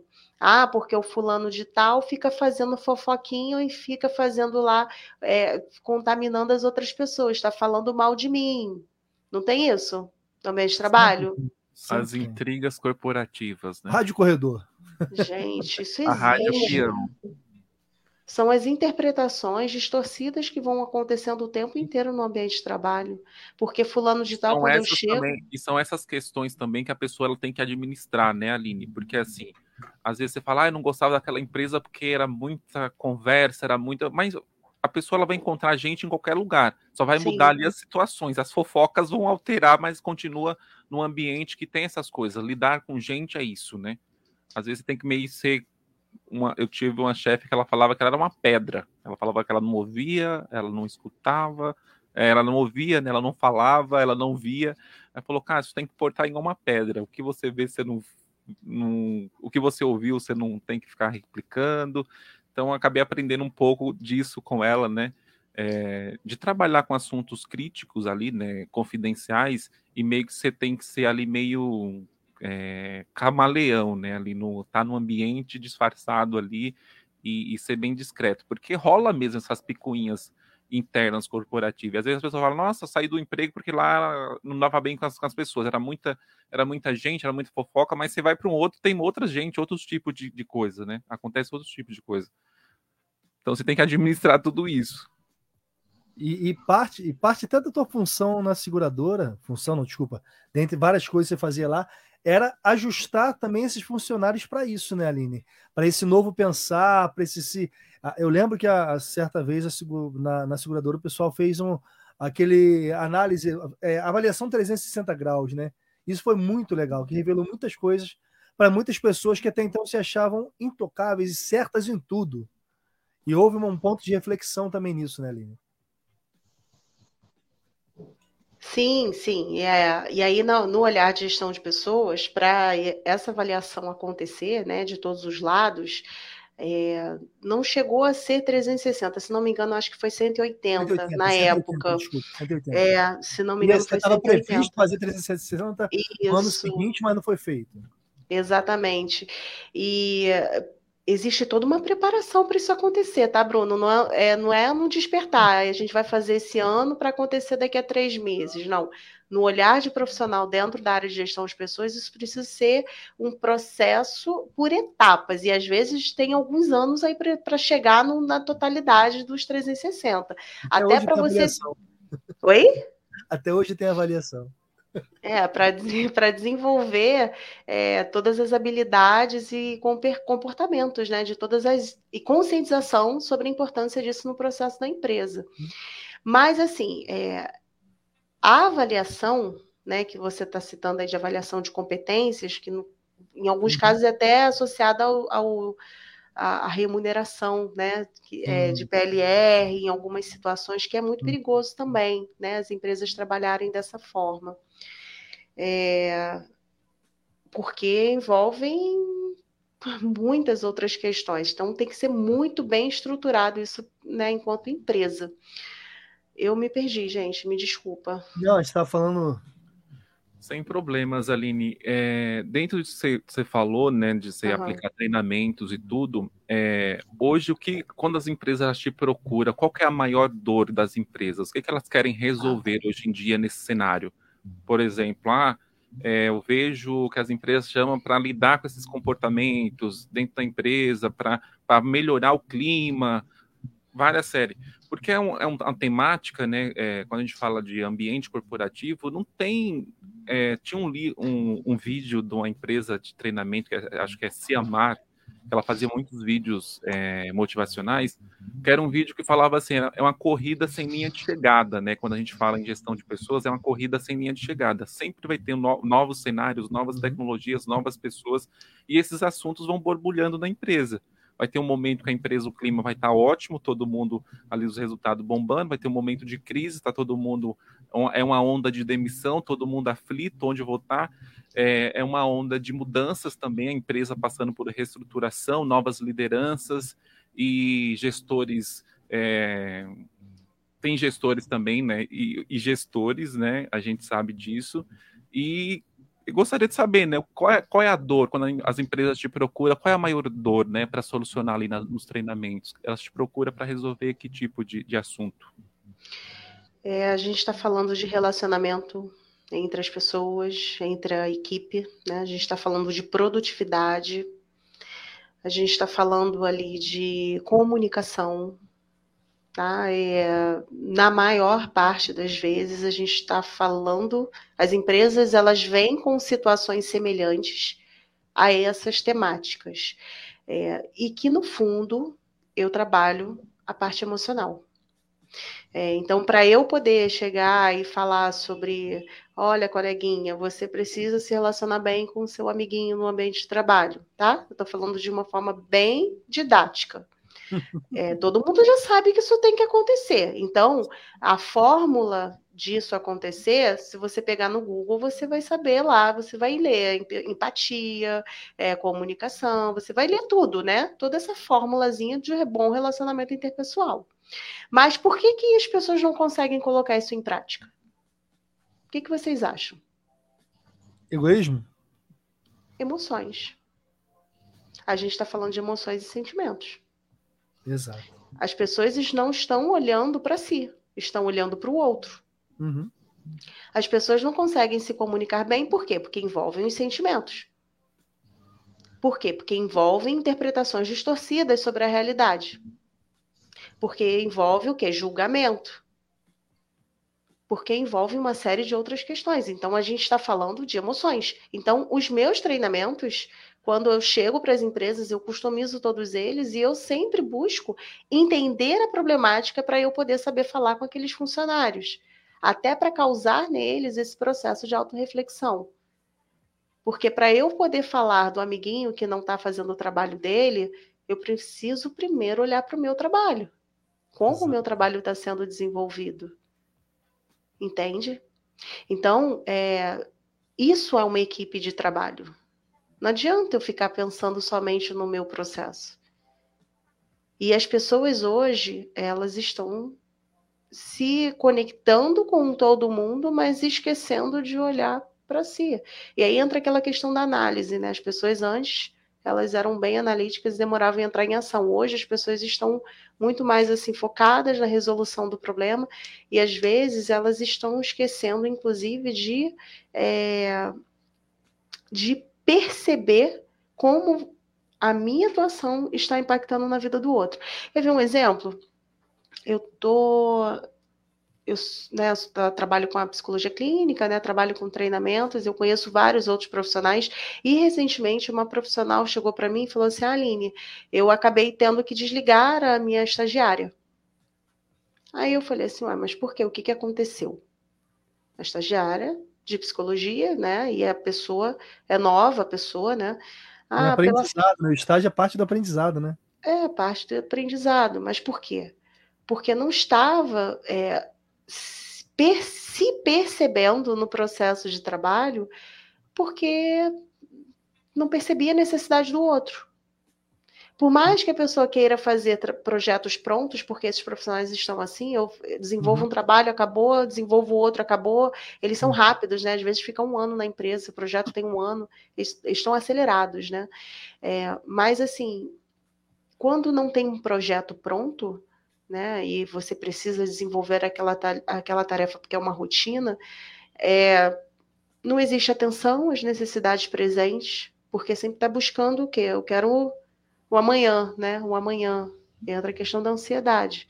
Então, é, os profissionais estão assim, desatentos, não estão percebendo as necessidades que o outro está tendo, como você pode contribuir também né, na formação do outro e pensam mais em si.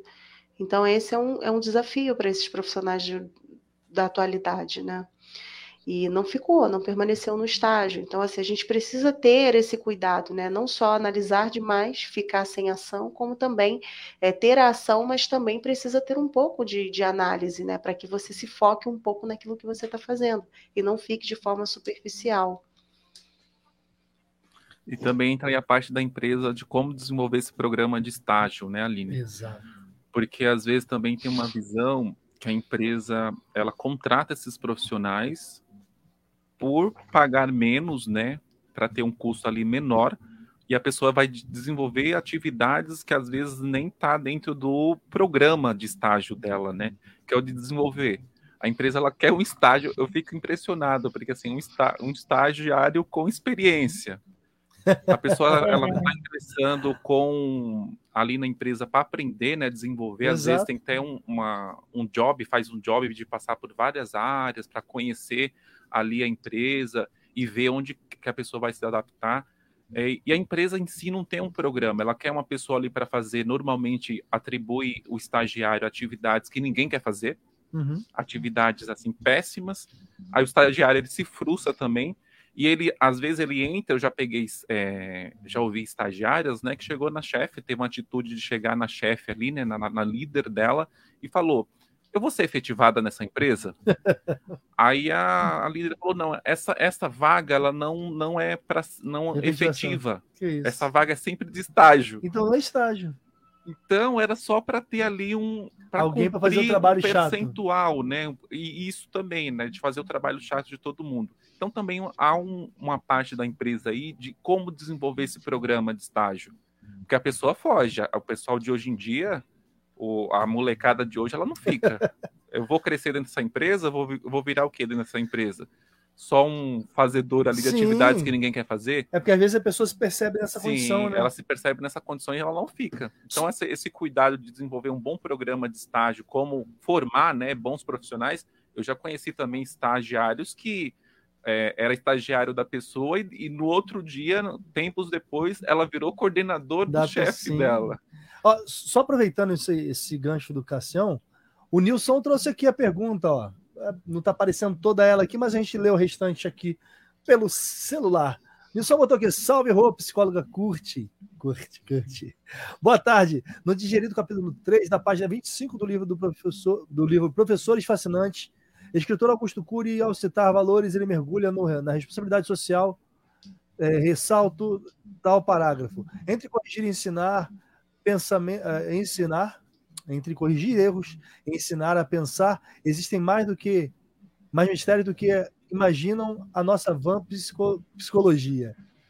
Nesse espírito certo, o pensador nos traz. Homem, conhece-te a, ti mesmo e terás parte do universo, porque entre o céu e a terra há mais mistérios do que supõe nossa vã filosofia. E ele vem com a seguinte pergunta, eu vou complementar aqui no celular que não está dando para enxergar aqui. Aline pergunta: Sociedade como conjunto de pessoas, o lar, uma pequena sociedade. Absorver tal compreensão já é um passo para outra para outros passos de partida como pródigo? Consigo para outra sociedade? Não entendi muito bem a pergunta do Nilson. Vê se tu entendeu aí, Cassião.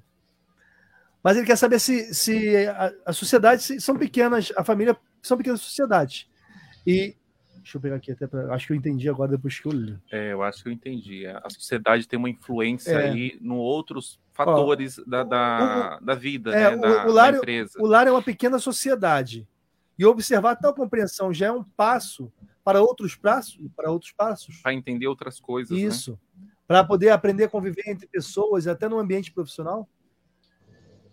A convivência em família ajuda, prepara isso? É, eu aí? acho que não tem como separar muito, né? Sua vida particular e a vida profissional. Não, mas porque... digo a questão da preparação para o Sim, profissional. Se estiver bem, estiver bem no seu lar também, consequentemente, vai estar bem em outros setores. Se estiver ruim, eu acho que isso influencia também na sua vida. Não, mas eu acho que a pergunta dele fala sobre preparar para outras, sim, outras para outro sim, meio. Se, né? se sua família, que é o pequeno que ele citou ali, o pequeno, a sociedade, o pequeno isso. lar, né? Um recorte uhum. ali da sociedade, que é o lar onde a pessoa convive convive, vai influenciar ela em outros passos, né? Não, entendi. Não, mas ele fala aqui, ó. É, pela sociedade como um conjunto de pessoas, o lar, uma pequena sociedade. Sim. Quer dizer, o lar seria um conjunto, seria uma sociedade, uhum. outra sociedade, não é isso, Nilson? Ó, isso mesmo. Consigo para outro, a sociedade. Bom, o que eu entendi é se essa preparação começa dentro de casa. É, pelo que eu entendi, também seria. Oi? É, acho que é isso mesmo. Acho que tem preparação. Que o, lar, que o lar prepara para o ambiente em outros meios, em outros, em outros relacionamentos que terá. Gente, a família é fundamental. É claro o que. a gente... começa em casa, né, Aline? Os valores, né? A gente começa com os é. nossos valores em casa.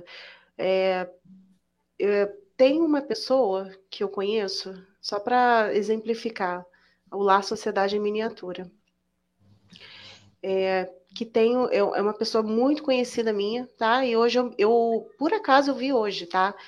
É, teve uma família completamente desestruturada, uma pessoa de uma família que não tem é, formação de nível superior e nem ensino médio, os pais eles têm baixa, é, é, vamos dizer assim, formação, mas não se trata da formação, tá? Porque é, existiam outras questões comportamentais nessa família que não eram favoráveis para o desenvolvimento daquela criança, né?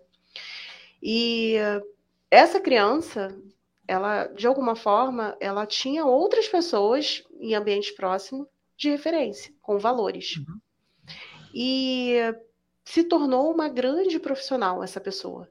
É, tem duas formações de nível superior, tem cinco pós-graduação, está se formando em, está buscando mestrado e assim se superou e se tornou uma pessoa diferente. Então, assim, não foi que dentro de casa teve todas aquelas referências, porque os pais não deram essas referências para ele, mas de alguma forma ensinou valor.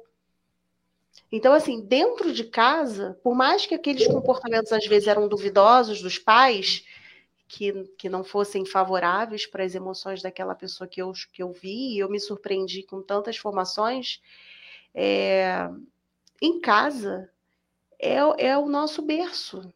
Na grande maioria das vezes, é, eu, eu tive pais que não tiveram a, a, a formação aí, nem o ensino médio, né? Na época era o primário, mas me ensinaram muitas coisas que, que, que nenhuma faculdade ensinou nenhum curso. Então, é, a escola da vida começa em casa. É, a gente não precisa estar dentro de um, de um estudo científico para a gente poder ensinar as questões básicas da vida. Por exemplo, não fale mal do outro. Uhum. Isso é dentro dentro de casa. Então você vai chegar no ambiente de trabalho e você vai ficar falando mal do outro. Valores, né? É, então falar mal do outro, talvez dentro de casa você tenha aprendido, né? Porque às vezes falar é uma coisa, você praticar é outra. Será que dentro de casa você está ensinando o seu filho a falar mal de outras pessoas através do seu exemplo? É isso que as pessoas precisam entender. Aí entra um senso de autorresponsabilidade. Como é que nós estamos educando essas crianças e são os nossos futuros adultos e hoje nós temos futuros adultos já acontecendo dentro do ambiente de trabalho. Picuinha, ficar falando mal um do outro, porque é, o olhar ele está contaminado por qual motivo? Por que, que eu sempre vejo mal no outro? Por que, que a minha interpretação é sempre errada sobre o outro? Exato. Isso, isso não quer dizer que a pessoa, por ter hábitos assim, ela não possa mudar. Isso é até um ponto de partida dessa reflexão para gerar uma mudança, né, Aline? Opa, peraí. Realmente tive isso aqui, estou agindo assim, preciso mudar. Não há ninguém que não consiga mudar, né? É o primeiro passo é tentar, né? identificar, e o segundo é tentar, né? Buscar, tentar não, fazer a mudança, iniciar a mudança, né? Primeiro identificar, reconhecer e partir com a mudança, né? Certamente. E aí eu trato disso dentro da psicologia clínica, no processo de psicoterapia. É, quando a pessoa ela reconhece que ela precisa fazer uma mudança na vida dela, alterar algum comportamento, sejam os pensamentos, sejam os seus sentimentos, aí sim, ela buscando ajuda, ela consegue identificar o que é que está acontecendo para ela fazer as devidas correções. Né? Claro que o profissional ajudando, sem dúvida nenhuma, o processo vai ficar muito mais leve. Mas todos nós somos capazes de mudar. E a gente pode se arrepender, a gente pode mudar a qualquer momento, sim, com toda certeza. Mas desde que existe ali uma autoconsciência, né? De que eu preciso fazer essa mudança. Sou eu o responsável pela minha vida. É, dentro disso, Aline, é, tem um relato aqui, né, do Instituto Brasileiro de Coach, né? Ele fala o seguinte, né? Agentes de mudança, eles são colaboradores que atuam ali com poder para a mudança, é, mudar uma cultura, né? Esses profissionais, eles contribuem é, para que sejam tomadas decisões aí adaptadas ao nosso contexto, chegando assim a melhores resultados. Então, algo muito forte nesse perfil de colaboradores, né, certamente, é a identificação dele com o novo. Trata-se de um profissional que não tem medo de arriscar, que tem aí verdadeiro comprometimento com a estrutura organizacional. Sim, é, a gente está falando de um agente de mudança, é, mais uma vez, né? Quais são os meus. O, o que é que eu estou oferecendo para essa empresa? Né, vamos lá. Eu sou analista de suporte técnico. Né? Eu sei que um grampo que existe dentro dessa empresa é dinheiro que está sendo colocado. A empresa ela visa lucro. Exato. Né? É, se eu estou vendo que ah, a gente tem um processo e que está gastando grampo demais, eu estou colocando qualquer exemplo, tá, gente? Isso pode ser aplicado Sim. com outras realidades, tá? Se eu estou vendo que a empresa ela está gastando grampo demais, qual é o meu papel como analista de suporte técnico? Tá? Ah, eu só vou atender as demandas do computador que as pessoas me pedirem? Não. Eu preciso estar ali como funcionário daquela empresa, entender que o processo de, é, de grampo que está chegando no outro setor, estou vendo um desperdício, eu acho que eu vou comunicar isso para minha liderança, que a gente pode melhorar esse processo. Então, eu saio da minha caixinha de atendimento e eu vou para o processo, que é um, algo que está impactando outras áreas e, e, e, o dinheiro da empresa também. Então, eu tendo esse olhar empreendedor, eu vou entender que não basta apenas eu olhar para o que eu tenho que fazer de entrega, mas sim como eu posso fazer a melhora no meu ambiente de trabalho, porque eu vou melhorar o meio ambiente, eu vou melhorar a gestão financeira da empresa, eu vou melhorar os, os aquilo que está acontecendo, que está gerando um impacto negativo nos outros colegas, qual é a minha atuação? Eu, como agente de mudança, eu vou ter um olhar diferenciado sobre o processo e eu vou sair do meu, do meu foco ali, só daquilo que eu estou fazendo. Ah, eu só tenho que entregar, só tenho que atender as pessoas. Não, não é só atender as pessoas. Você está como uma pessoa repro, representante daquela empresa. Então, você olhar para o todo, isso significa que você é um agente de mudança, porque você pode estar melhorando o seu processo e melhorando também o processo de outras pessoas. Então, é, ser um agente de mudança dentro da empresa é você começar a transformar aquilo que você é, identifica que, ah, para eu melhorar, eu preciso só fazer um bom atendimento. Não, não é só isso. É você entender que se você está indo para o corredor para você ficar falando de outra pessoa, isso significa que você está contribuindo para aquilo aumentar. Exato. Aquela fofoca, aquele mal-estar, se você continua falando mal que o outro não faz o processo legal, porque falando mal do outro, então alimentando que o outro faça algo ruim, você vai estar contribuindo o quê? Para um ambiente ainda muito ruim para se trabalhar. Você não faz a sua parte. Então, assim, um agente de mudança, ele precisa ter um olhar que saia de si, mas que envolva o bem-estar de todo, é um coletivo. A gente não está falando de que a sua vida é apenas sua, que você só vai ser saudável se você viver ali a tua realidade. As pessoas precisam entender que elas estão no coletivo e todo mundo precisa ser responsável para aquele ambiente ser bom. Agora, se aquele ambiente ele não está satisfazendo aquilo que você acredita, que tudo que todo esforço que você está fazendo, então não é o seu ambiente. Você precisa sair daquele lugar. Você precisa encontrar um lugar que também tenha as mesmas crenças que você, que você esteja se sentindo confortável naquele local. Que vai e encontrar aí... o seu plano de desenvolvimento, né, individual, sim, né? Sim, sim, existem profissionais. Cássio, que, que chegam no ambiente e veem que aquilo ali não é compatível com aquilo que ele acredita. E tá tudo bem, então ele tem que procurar outro local. Senão ele vai, se ado vai adoecer, porque ele não vai mudar, ele não vai conseguir mudar o ambiente. Porque está enraizado. Isso começa na liderança. Sim. Modelo de pensamento que vem de cima para baixo. Tem muitas atitudes que esse agente de mudança ele tem que ter, né? Você fala do processo de ter um atendimento diferenciado, identificar pontos de melhoria dentro do processo e contribuir ali para a sustentabilidade do negócio. Tudo isso é para manter esse negócio vivo, né? A empresa lucrando, a empresa trazendo resultado. A gente conhece, quem não conhece a pessoa que ela reza para não ter trabalho, né?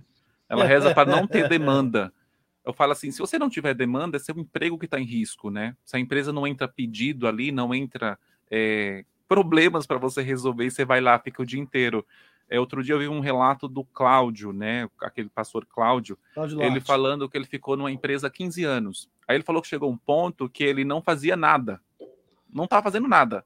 E um dia o chefe dele encontrou ele numa sala fazendo nada. O que, que aconteceu? No outro dia, ele falou que foi dispensado. Foi desligado da empresa. E ele falou que foi um impulso para ele começar essa nova trajetória dele, que é de levar ali né, o, o evangelho, de, de dar ali os testemunho dele. Por se ele não, não tomou a iniciativa. Por um outro, porque ele não tomou e alguém foi lá e tomou por ele. Então, às vezes, o profissional que ele não tem atitude também, como você falou, de ter boas atitudes, de identificar, nossa, a empresa está tendo um custo muito alto ali com grampo, por que a gente não muda o processo e de, começa a digitalizar isso daqui para a gente não ter pro, tanto papelório? Por que a gente não capta boas ideias do próprio cliente, a voz do cliente? O cliente ligou, deu uma sugestão, por que a gente não passa isso adiante? Cria aí um canal de voz do cliente para a gente melhorar o processo.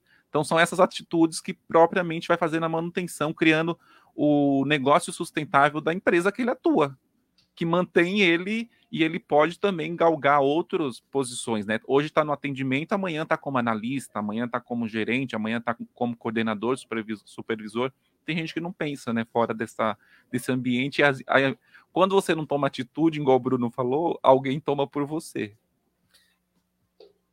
É, isso é muito comum acontecer. Agora, é, claro, estou falando dessa autorresponsabilidade, né? Agora, vamos imaginar que existem empresas também que a liderança, ela também precisa desse cuidado, tá? Essa tensão emocional aí que eu trouxe nos, nos treinamentos e desenvolvimento que eu vou proporcionando nas empresas. Existem lideranças que não querem ouvir os funcionários. Isso acontece. E aí, você pode levar para profissionais assim, que a gente está falando com um público aqui de diferentes escutas, né? É, quando isso acontece, será que aquela empresa ela precisa que você continue ali? Ou será que você tem que fazer alguma mudança na sua vida? Mas esse pensamento de você querer contribuir, ele não pode ser anulado porque existe uma pessoa que não quer te ouvir. Você precisa ser ajustado, porque isso é um comportamento sadio para a sua vida profissional em qualquer ambiente que você for, você precisa sempre ter essa sede de querer ser um agente de mudança. Aline, acontece, Pode acontece, falar. acontece às vezes, já passei por isso, de você querer, na melhor das intenções, propor uma ideia, ainda que não seja da sua área, que você está vendo algo que você acha, no seu entendimento, que pode solucionar. Tanto que é uma ideia, né? É. Então, e tem pessoas que, por ser, não serem do outro setor, ou, por exemplo, sou da matriz, e a pessoa que está aí dando a ideia da, filial, não vou ouvir porque você não sabe, aqui somos a matriz. Infelizmente, tem a questão do ego. Por isso até que tem ego lá atrás, porque acontece muito no meio profissional. Estou num cargo acima de você. Ou então, tipo assim, não é do meu setor, você não conhece da minha, da, do que eu faço. E muitas das vezes se deixa de fazer as coisas em decorrência disso. Ou a pessoa faz assim, ouve, ah, não vou fazer, não, não daqui a dois, três meses acontece. Né? E o pai da matéria quem foi? Não, a pessoa, eu tive a ideia. Infelizmente acontece. E aí entra a questão da inteligência emocional. Porque ela vai atravessar a comunicação, a forma como você está levando uhum. o seu projeto, como é que você está apresentando esse projeto, essa melhoria. E a pessoa, às vezes, está recebendo também, né? Porque se a pessoa tiver pra uma quem? Situação... Exatamente, Bruno. Para quem você está oferecendo, para quem você está conversando e comunicando. E a inteligência emocional faz com que você crie essas estratégias e você tenha habilidades, é, até mesmo de negociação. Uhum. Qual é o momento certo que eu tenho que apresentar?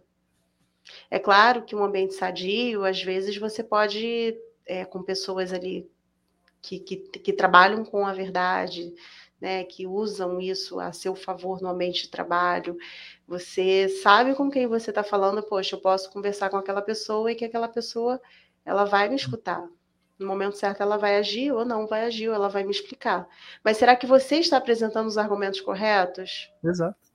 Porque às vezes o funcionário, Bruno, acontece muito, tá? Eu tenho aqui as duas visões, tanto de, da empresa quanto também do funcionário. Uhum. Às vezes o funcionário ele apresenta uma ideia e aquela ideia ela não pode ser aplicada porque a empresa ela tem um outro norte. Sim. E ela tem outros objetivos. Isso também pode acontecer. Mas isso não significa que você não possa dar sugestões, que você não possa tentar é, melhorar aquele processo, entende? Exato. Mas tudo isso é importante ter o quê? Uma habilidade de comunicação, para você saber ouvir, para você saber se expressar. Se é, a pessoa ela não consegue entender e ela fala assim, ah, mas eu já falei, vem com aquele discurso assim, ah, mas eu tô falando, Fechada, nunca né? me escuta. Fechada. É, isso, de já de julgamento. Ah, porque eu acho que tem que fazer desse jeito e fala de qualquer jeito. Às vezes a pessoa ela não está sabendo se expressar. E isso no ambiente de trabalho, assim, as pessoas estão com responsabilidades altas e às vezes elas é, o tempo é corrido, às vezes ela tem 10 minutinhos para te ouvir porque ela precisa dar conta de outras atividades. Se você não usar de forma assertiva a sua comunicação, às vezes você não consegue se comunicar de forma clara. Claro. Então tem aí uma habilidade aí que a gente poderia dizer uma uma competência, eu vou melhor dizer um comportamento de, de que você precisa ser assertivo naquilo que você vai falar. E aí, por, por como ser assertivo? Cuidar das emoções. Uhum. Vocês estão vendo como as emoções elas atravessam tudo e às vezes a gente não percebe que tudo está sendo influenciado por algo que não está sendo muito bem trabalhado dentro de nós. E aí vem aquele olhar contaminado de vitimização, ah, porque você fez isso pelo outro, já vem com aquele ranço, né? Ah, porque o outro amiguinho lá do lado sempre tem chance. Quando ele pode, ele, né, você escuta, né? Mas será que você também está com a postura profissional adequada? Então, assim, por mais que eu esteja aqui, né, dizendo assim, ah, a gente precisa fazer, né, melhorar o processo, uhum. precisa ser um agente de mudança que ó, saia do seu escopo e você olhe com todo, mas você também precisa estar preparado para você poder ser assertivo nessa comunicação e passar a, a imagem adequada que você precisa passar. Mas isso tudo, essa autoridade que eu poderia dizer assim da sua forma de trabalhar, que aí entra uma questão de imagem, é, que a gente às vezes não se valoriza, a gente tem uma questão também de autoestima de muitos profissionais aí que se consideram, né, ah, menos do que os outros, né? Tem isso também. Olha só como é que as emoções elas vão invadindo tudo, né? E toda hora que eu falo de alguma coisa eu volto nas emoções. Isso é para mostrar que o tempo inteiro as emoções estão sendo faladas no ambiente de trabalho e elas podem tanto nos ajudar como também podem nos prejudicar. É isso. Eu, eu gostaria de fazer um comentário é, falando lá naquela naquela informação que o, que o Nilson, aquela dúvida que o Nilson passou sobre a, a família, né, se influencia ou não, eu tenho um exemplo de quando a, a minha filha mais, é, mais velha começou a, a trabalhar, eu ajudei, ingress, ajudei ela a ingressar no ambiente de trabalho, né, assim como toda mãe faz no, no começo, né, da, da carreira do filho. E aí eu coloquei ela para trabalhar em uma mesma empresa que eu trabalhava, em outro setor. E, e aí ela chegou para mim e falou assim: mãe, eu quero sair, não quero mais ficar porque fulana me persegue. Aí eu falei para ela: esse tipo de situação, se fulana te persegue, é, se isso começar a afetar é, o ambiente de trabalho, seu desenvolvimento, você vai chegar no seu gestor, na gestora, e você vai conversar com ela. Agora, se for uma, uma picuinha pessoal, você vai, você não vai ligar, você vai chegar no seu ambiente de trabalho, no seu local de trabalho, você vai trabalhar e pronto, cada um na sua. E isso não deve, você não deve agir dessa forma de querer sair, porque em qualquer lugar você vai encontrar esse tipo de situação. Então, eu, eu, eu, fiz ela entender de que aquela situação ela poderia ser recorrente em qualquer ambiente de trabalho que não fosse aquele, né? Se fosse algum outro, que ela poderia encontrar pela frente. E, e aí, sendo assim, ela entendeu, né? E acabou desistindo, porque eu falei para ela: não tem cabimento você querer sair do ambiente, seu ambiente de trabalho porque você está se sentindo é, ameaçada por alguém, por algum colega de trabalho, ou perseguida.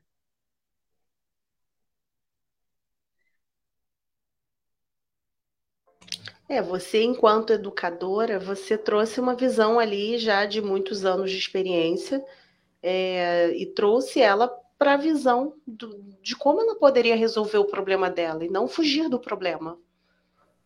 Foi isso que eu entendi, né? Do que você isso. trouxe de educação a ela. E você, como mãe, então, você é o berço, né? Você é a pessoa ali que, que de alguma forma, ela pode confiar em você.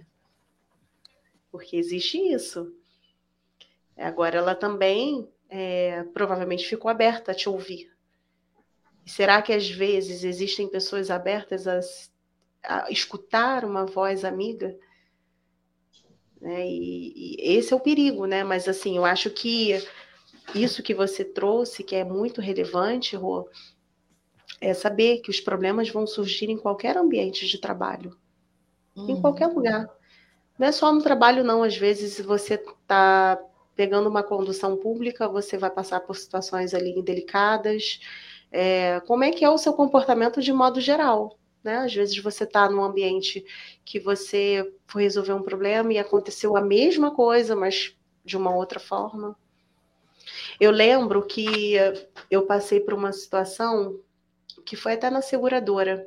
Entraram profissionais novos que, na época, é, eu, né, por eu já estar bastante tempo na empresa, eu conhecia bem ali o processo e tudo mais, né? Mas assim, eu acho que essa coisa de. Já acabou, né? Essa coisa de. Não estou querendo me referir aqui a tempo de casa, que você é melhor do que o outro que chegou um dia. Né? Não é disso que eu estou falando.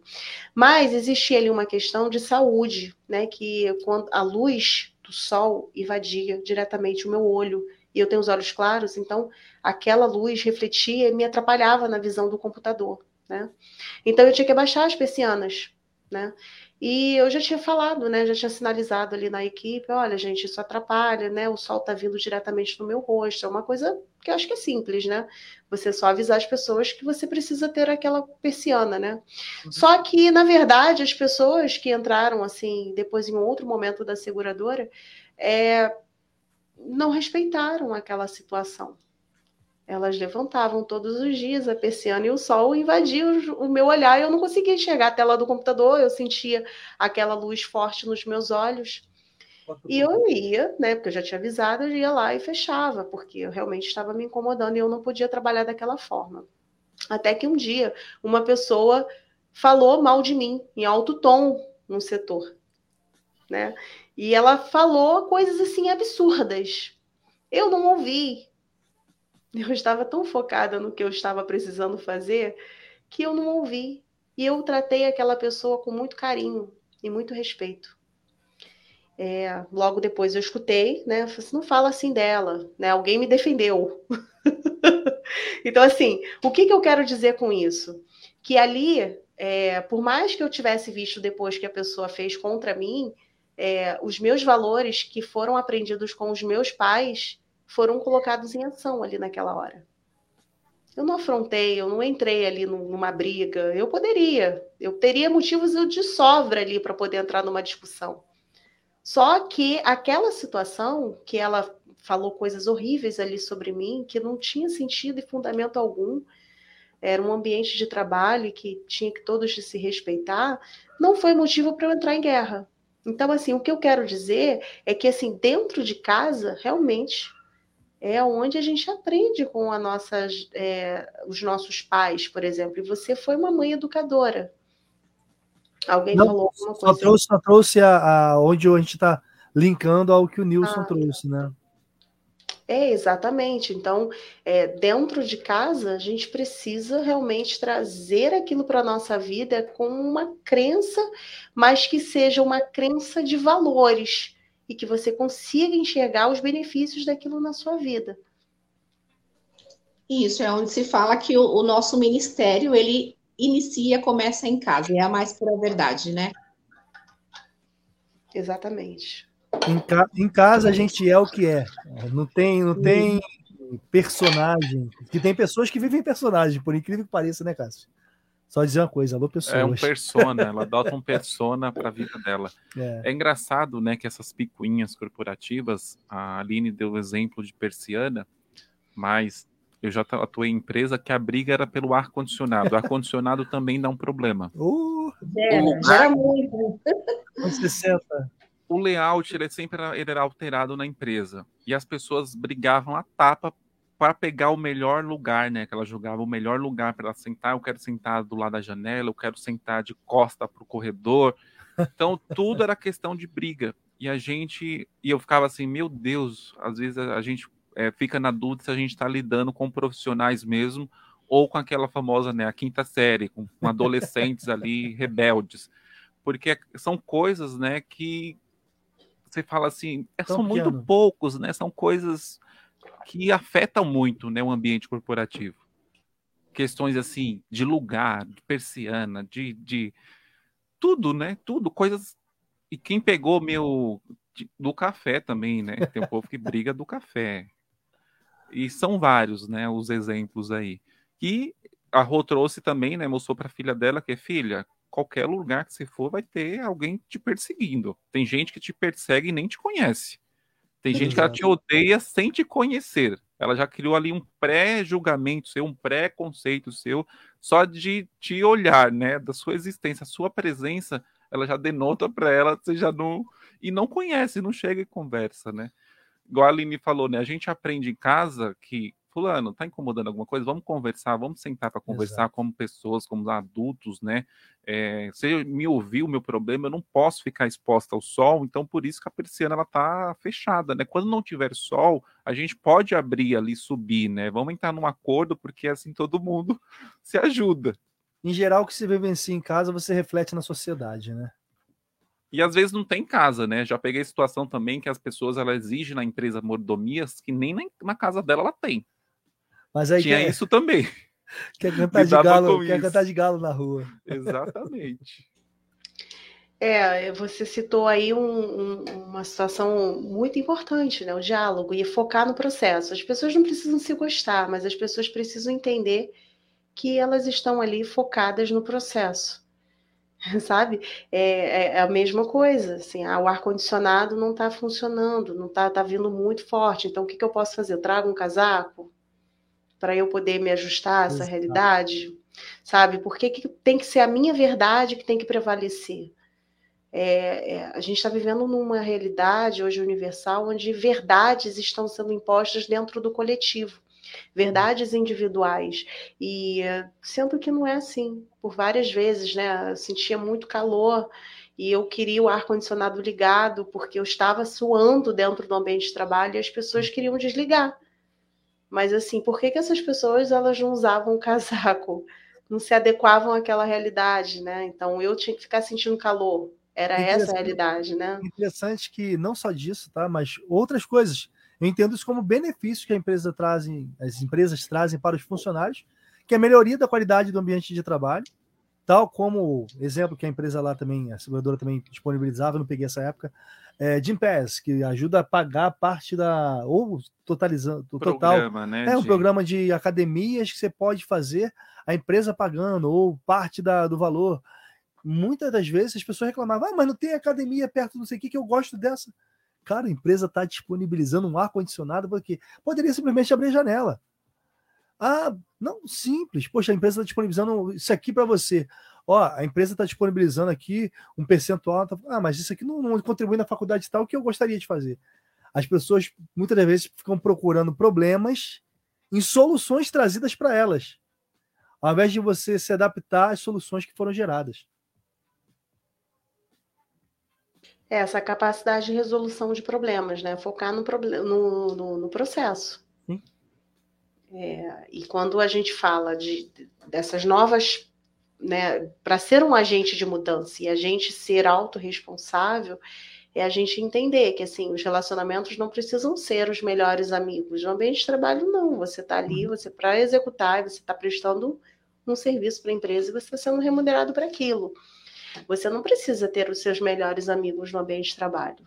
Você precisa fazer e executar da melhor forma possível o processo é, e a prestação de serviço que você está fazendo pela empresa, mesmo sendo CLT. Aline, você acha que. Agora tá, a gente está falando de família, o Nilson trouxe isso, a gente falou lá atrás que também a, a, a, sobre o jovem de hoje, o ambiente de trabalho. A família de hoje, quer dizer, o último, não lembro de quando foi o último estudo levantado, mas que a, a família até é, começo de 2010, mais ou menos, entre 2010, tinham em geral dois filhos. Cada, cada família tinha dois filhos na família. Hoje em dia, muitos têm um, quando tem filho. Você acha que isso reflete também na, na forma como o profissional lida dentro do trabalho? Porque antigamente as famílias eram numerosas, né? Você tinha que resolver o problema ali. Cinco, seis irmãos, sete. Eu, minha mãe teve 12 irmãos. Meu pai teve cinco. Então, assim, vocês resolviam os problemas, saia no pau, saia, e pessoas com personalidade diferente. Você ia aprendendo a lidar em sociedade, as casas, sociedade. as casas eram grandes, era. os cômodos eram grandes, tinha quintal. Não, hoje que, não tem. Ainda que as casas fossem pequenas, mas as pessoas hoje em dia, até os pais, não, não vou ter um vou ter filho não, porque não vou poder dar a melhor condição. Não, vou ter um filho só, senão vou ter que dividir com outro e um melhor não posso dar para esse. Imagina dividir. Tem um filho pet também, você é, está esquecendo. Não, é, não, mas, mas eu digo a questão da família no, no filho em si, porque esse filho que é criado individualmente, um único filho, muitas das vezes, dependendo da criação, ele acha que havia tudo para ele, só para ele, e reflete isso na sociedade. Quando vai para um ambiente de uma empresa, né? um ambiente corporativo, muitas das vezes não está ajustado a isso. Isso teria também algum reflexo, Aline? Ou eu estou falando alguma besteira absurda? Não, Bruno, você não está falando nenhuma besteira absurda. As pessoas mudaram, a sociedade mudou, tudo mudou. E é, essa transformação é, das famílias é, gera, geram muitos impactos na sociedade. Isso é, é um processo de adaptação que a gente precisa encontrar. Mas assim, as famílias não têm mais esses numerosos filhos, mas a gente tem uma, uma gama de possibilidades de se relacionar. Uhum. É, é, há um tempo atrás, existia um grupo, que agora eu me esqueci o nome, não sei se você lembra, Rô, um grupo musical de, acho que eram 12 jovens, um de cada país. Você lembra o nome? Era um de cada país. Adolescente que escutava muito. Aqui em casa a gente as minhas filhas gostavam muito. Eu não lembro agora, mas. É o é... United? E, é isso, United. Eu não sei, não, tá? Isso. É isso mesmo, Bruno. É... Eles representaram muito bem como nós, hoje a gente está vivendo. Um de cada país, um cantor de cada país, gente. E assim, então, você, assim, você convive ah. e não é dentro da intimidade do outro. Por isso que eu falei da família, porque na família ah, tô convivendo aqui com o Cássio. Eu vejo o Cássio segunda, quarta, sexta, sábado e domingo. Às vezes eu vejo mais o Cássio do que meus filhos. Mas assim, quando eu vou para minha intimidade, o Cássio não acompanha. Ele sabe muita coisa da minha vida rua também. Mas é diferente, né? E como eles ali, um grupo desse, vive o tempo todo junto. Eles vivem mais entre si do que com a família. É, as exigências são muitas para a gente saber se relacionar é necessário. Saber se relacionar é uma competência que, se você não sabe, você está expelido do ambiente de trabalho. A não ser que você vá trabalhar com uma atividade profissional que você não fale com ninguém, que você viva ali somente você e você e você com a sua atividade. É, e ainda assim, o que você faz ainda assim vai impactar uma outra pessoa. Porque todos nós, seres humanos, trabalhamos pela sobrevivência da nossa espécie. Você vai ter uma demanda, né? Alguém vai te demandar aquilo. Você vai precisar ter um contato mínimo, mas vai precisar ter contato. Se você não souber contatar, se você não souber, que a gente está falando há pouco, né? Se não souber o que vai falar, como você passa a sua mensagem, quer seja recebendo o trabalho ou entregando o seu trabalho, vai dar problema. Está aí a diversidade, né? Saber lidar com a diferença do outro é um desafio imenso. E é maravilhoso, né? Por isso que está entrando em conflito, porque as pessoas têm as suas próprias verdades e querem, é, querem colocar as suas próprias verdades na vida do outro. Exato. É aí que gera o problema. E a gente também caminha para um individualismo, né, Aline? Porque assim, até o formato né, que está tá se desenhando, por exemplo, é, casas, né, apartamentos ali. Lofts. É, que é o que eles chamam de estúdio. É, antigamente era kitnet, estúdio é, é, luxo. É uma pessoa ali, né, vive num cômodo. Os carros também, carros Cada que cabem menores. No máximo mais uma pessoa, um casal. Então, tudo está caminhando para isso. E as pessoas, cada um traz a sua individualidade no ambiente corporativo e quer pôr a sua, suas preferências, os seus gostos e não pensa no coletivo, né, uhum. no viver no coletivo. Aí o Bruno falou, né, citou que antigamente vivia bem. Eu até brinquei, né? Os cômodos eram grandes, é. né? Tinha quintal, cada um tava ali cuidando das suas coisas, tinha os seus quefazeres. E hoje está tudo compactado ali, né? Tá todo mundo se, se trombando, né? De um ambiente para outro e cada um vivendo ali na sua no seu mundo, né, na sua bolha. bolha fechada, e quando se depara, às vezes, com questões do ambiente corporativo que é normal, e assim, gente, você vai ter que engolir sapo mesmo. Sinto muito te dizer, mas. Ou até um empreendedor mesmo, né, Cássio? Até um empreendedor mesmo tem que lidar com, com, com, com um fornecedor, tem que lidar para quem você vai prestar o serviço. É a máxima que eu sempre falo. Às vezes você quer ser empreendedor, aí você acha. Porque assim, se a gente for analisar CLT e empreender, vai ter ali suas vantagens e desvantagens. Uhum. Aline até citou aqui é, você sai de um, de, um, de um, cenário que você tem o seu salário todos os dias, você pode planejar, se planejar dentro daquele salário, e você vai para um outro. Normalmente é um chefe. Que é volátil. Salário, né? É. E é Esse... é volátil. Outro, pode ter trabalho, pode vir uma crise e você ficar parado e você Isso. não tem assistência nenhuma. E vários chefes diferentes dando ordem e diferentes. E vários clientes te dando demanda. Ele não quer saber se você é dono da empresa, o que, que você é. Ele quer o, o serviço dele sendo atendido. Então você tem dois cenários e a pessoa ela tem que lidar com isso. Às vezes não é empreendendo, né, sendo o, o ali o empresário, Sim. né, que você diz o empreendedor que vai solucionar o problema. Às vezes você sai de um problema e cria um outro Exato. problema. Então é pensar nisso. E vai ter de engolir sapo, né? No ambiente corporativo, às vezes você engole certas coisas que você não gostaria, você tem que digerir tudo aquilo, às vezes do seu chefe, do seu colega que está perseguindo, é, às vezes rezar para ele ser para ir para outra área ele sair da empresa é bom também. Acontece às vezes, a oração, oração também. Né? Ou sai ele ou sai você, né? A oração fala assim, forte. Assim, tomara que Dá uma promoção para ele, né? Tomara que ele saia da minha aba, né? Ou às vezes se resolve, né? Às vezes fica aquela picuinha no começo, porque assim, é uma disputa de espaço. Sim, sim. conheço colegas que havia uma disputa de espaço, porque ela chegou na área, a outra pessoa já estava ali, era uma queridinha da área, e ficou aquela, né? E tinha espaço para todo mundo. Para a pessoa. O sol brilha para todo mundo, né? Aí depois, até superar essa fase, Sim. foi difícil. A pessoa engole certas Ó, coisas. Abre uma aspa é, bem rapidinho, bem pessoal. Já ouvi de pessoas assim, ah, eu não gostava de você não, porque para mim você é muito dado, você fala com todo mundo. A culpa é minha? Mas o Bruno fala mesmo, ele é político, ele fala com todo mundo, ele conhece todo mundo. Esse título você tinha que assumir, você fala assim, eu sou mesmo.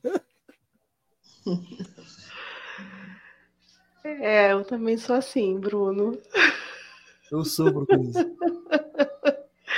Eu também falo, gente.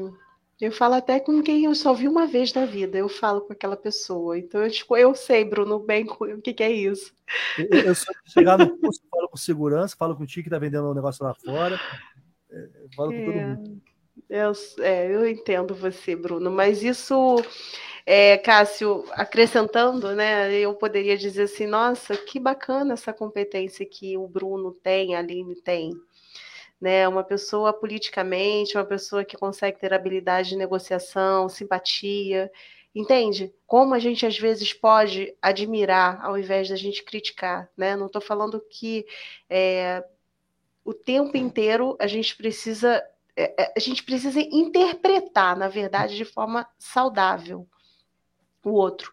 E aí, quando entra essa questão de disputa, né, de que, poxa, aquela pessoa ali, ela é a mais queridinha, ela é mais aquilo, nossa, por que, que aquela pessoa é daquele jeito, né? Que habilidades ela tem que podem ser agregadoras na minha vida e que eu preciso também, às vezes, olhar para mim e falar assim, nossa, ela me inspira a ser desse jeito também, né? Então, é, existem competências que é, a gente pode admirar no outro, não se comparar ao outro, mas de, de saber que, poxa, esse é um ponto que eu ainda não desenvolvi na minha carreira, na minha atitude profissional, e eu vejo que esse ponto que essa pessoa tem é admirável.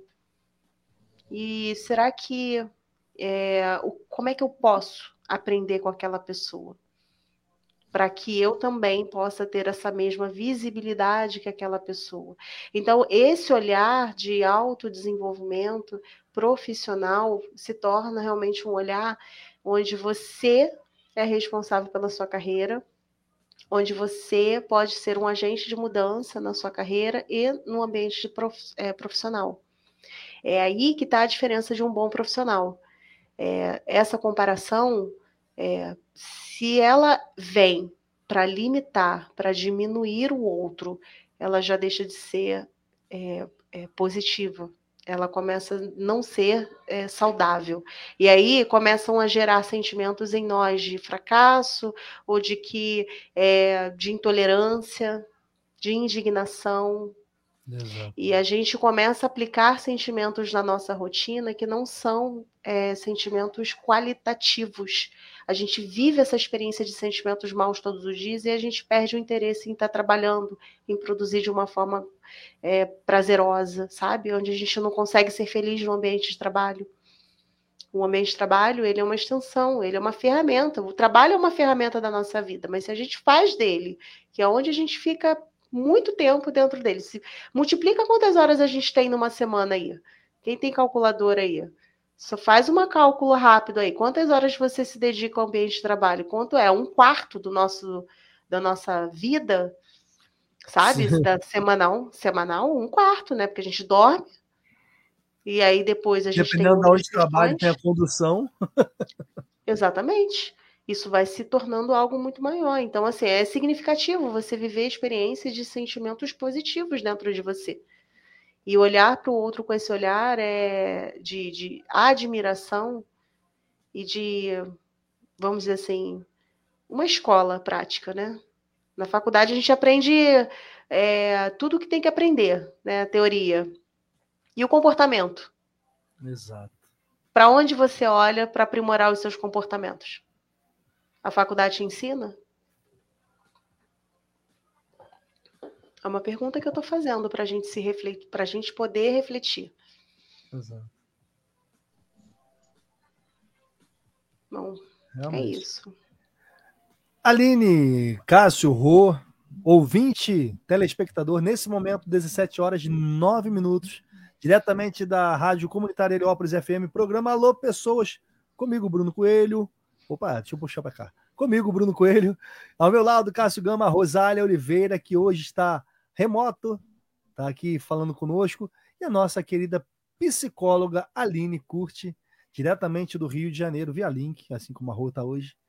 A gente, poxa, caramba, eu só tenho a agradecer, Aline, por toda a gentileza que você sempre nos presta em estar partilhando dos seus conhecimentos conosco contribuindo aqui sempre com, com as pessoas. A gente já tinha falado há um tempo, recentemente a gente teve um exemplo que a gente às vezes não entende, nem sabe, não faz ideia que a gente pode alcançar pessoas. Recentemente teve um exemplo, a gente trouxe para ti. E queria que você deixasse alguma consideração final para esse programa de hoje, já que nesse momento são 17 horas e 10 minutos. Cássio, Rô também. Cássio, Rô, Rô quer deixar a sua consideração? Deixar a Aline para deixar dela por último aí? Bom, só agradecer, né? Eu estava muito interessada por este, por este assunto, por este tema, assim como todos os outros que, que a gente conversa aqui, que a Aline é, é, traz, né? Toda essa experiência dela. E só agradecer mesmo, porque são, são assuntos, são coisas é, ricas, valiosíssimas, que nos ajudam é, a melhorar, né, a buscar melhora, a buscar um melhor desenvolvimento pessoal aí para o nosso dia a dia. E, e, o ambiente corporativo, o ambiente de trabalho é, faz muito parte e é uma coisa que envolve também a nossa saúde, né? Então é, é uma temática aí de, de extrema importância. Só agradecer a Aline por ter participado conosco aí mais este domingo. Cássio Gama, só agradecer todo mundo que participou da live, né? Lembrando que fica salvo no nosso Facebook, também sobe lá depois no YouTube e uhum. também lá nas plataformas de áudio. Você pode encontrar lá o programa completo nas principais tocadoras de áudio aqui. Não vou falar o nome. Ninguém não... dá biscoito pra gente, né? Você sabe quais sons são aí é, que você usa normalmente. E é uma temática que eu falei aqui, né? Não tem uma linha de chegada, não tem uma. A, quando a gente fala gestão de pessoas, é, a conta ela não bate ali, não é 2 mais 2. 2 mais 2 na gestão ela dá 5, né? E variados é, resultados aí, porque cada ambiente é um ambiente, cada pessoa é uma pessoa. Você só tem que entender que antes né, de ser qualquer profissional, seja um, um bom ser humano, né? que aí você vai estar bem em qualquer lugar que você esteja aí da sua profissão na empresa, sendo na sua própria empresa. É, ser sábio também, saber a hora de falar, de ouvir. Às vezes você tem que calar-se um pouco também, né? E ouvir, observar o ambiente. E, e é isso, né? E engolir sapo às vezes também. você vai ter que engolir. A vida é essa mesmo, a vida de adulto é essa. E agradecer mesmo e pedir, né? Segue lá a gente nas redes sociais, vai lá curte os nossos conteúdos. A Aline vai estar aqui mensalmente, todo final do. Todo domingo, né? Último domingo do mês, trazendo uma temática importante para a gente refletir. A gente sai mais refletindo, né? Sim, caraca. Com reflexão. Putz, eu faço isso. Putz, ah, ó, eu sou um desse, é... né? Eu sou esse, esse agente aí, detrator. Exato. Mas é isso, segue a gente lá nas redes sociais, arroba alô.pessoas, Rádio Heliópolis Oficial, também tô lá no arroba Cássio Gama Off e também lá no arroba podcast. Uma boa semana para você, continue aqui com a gente.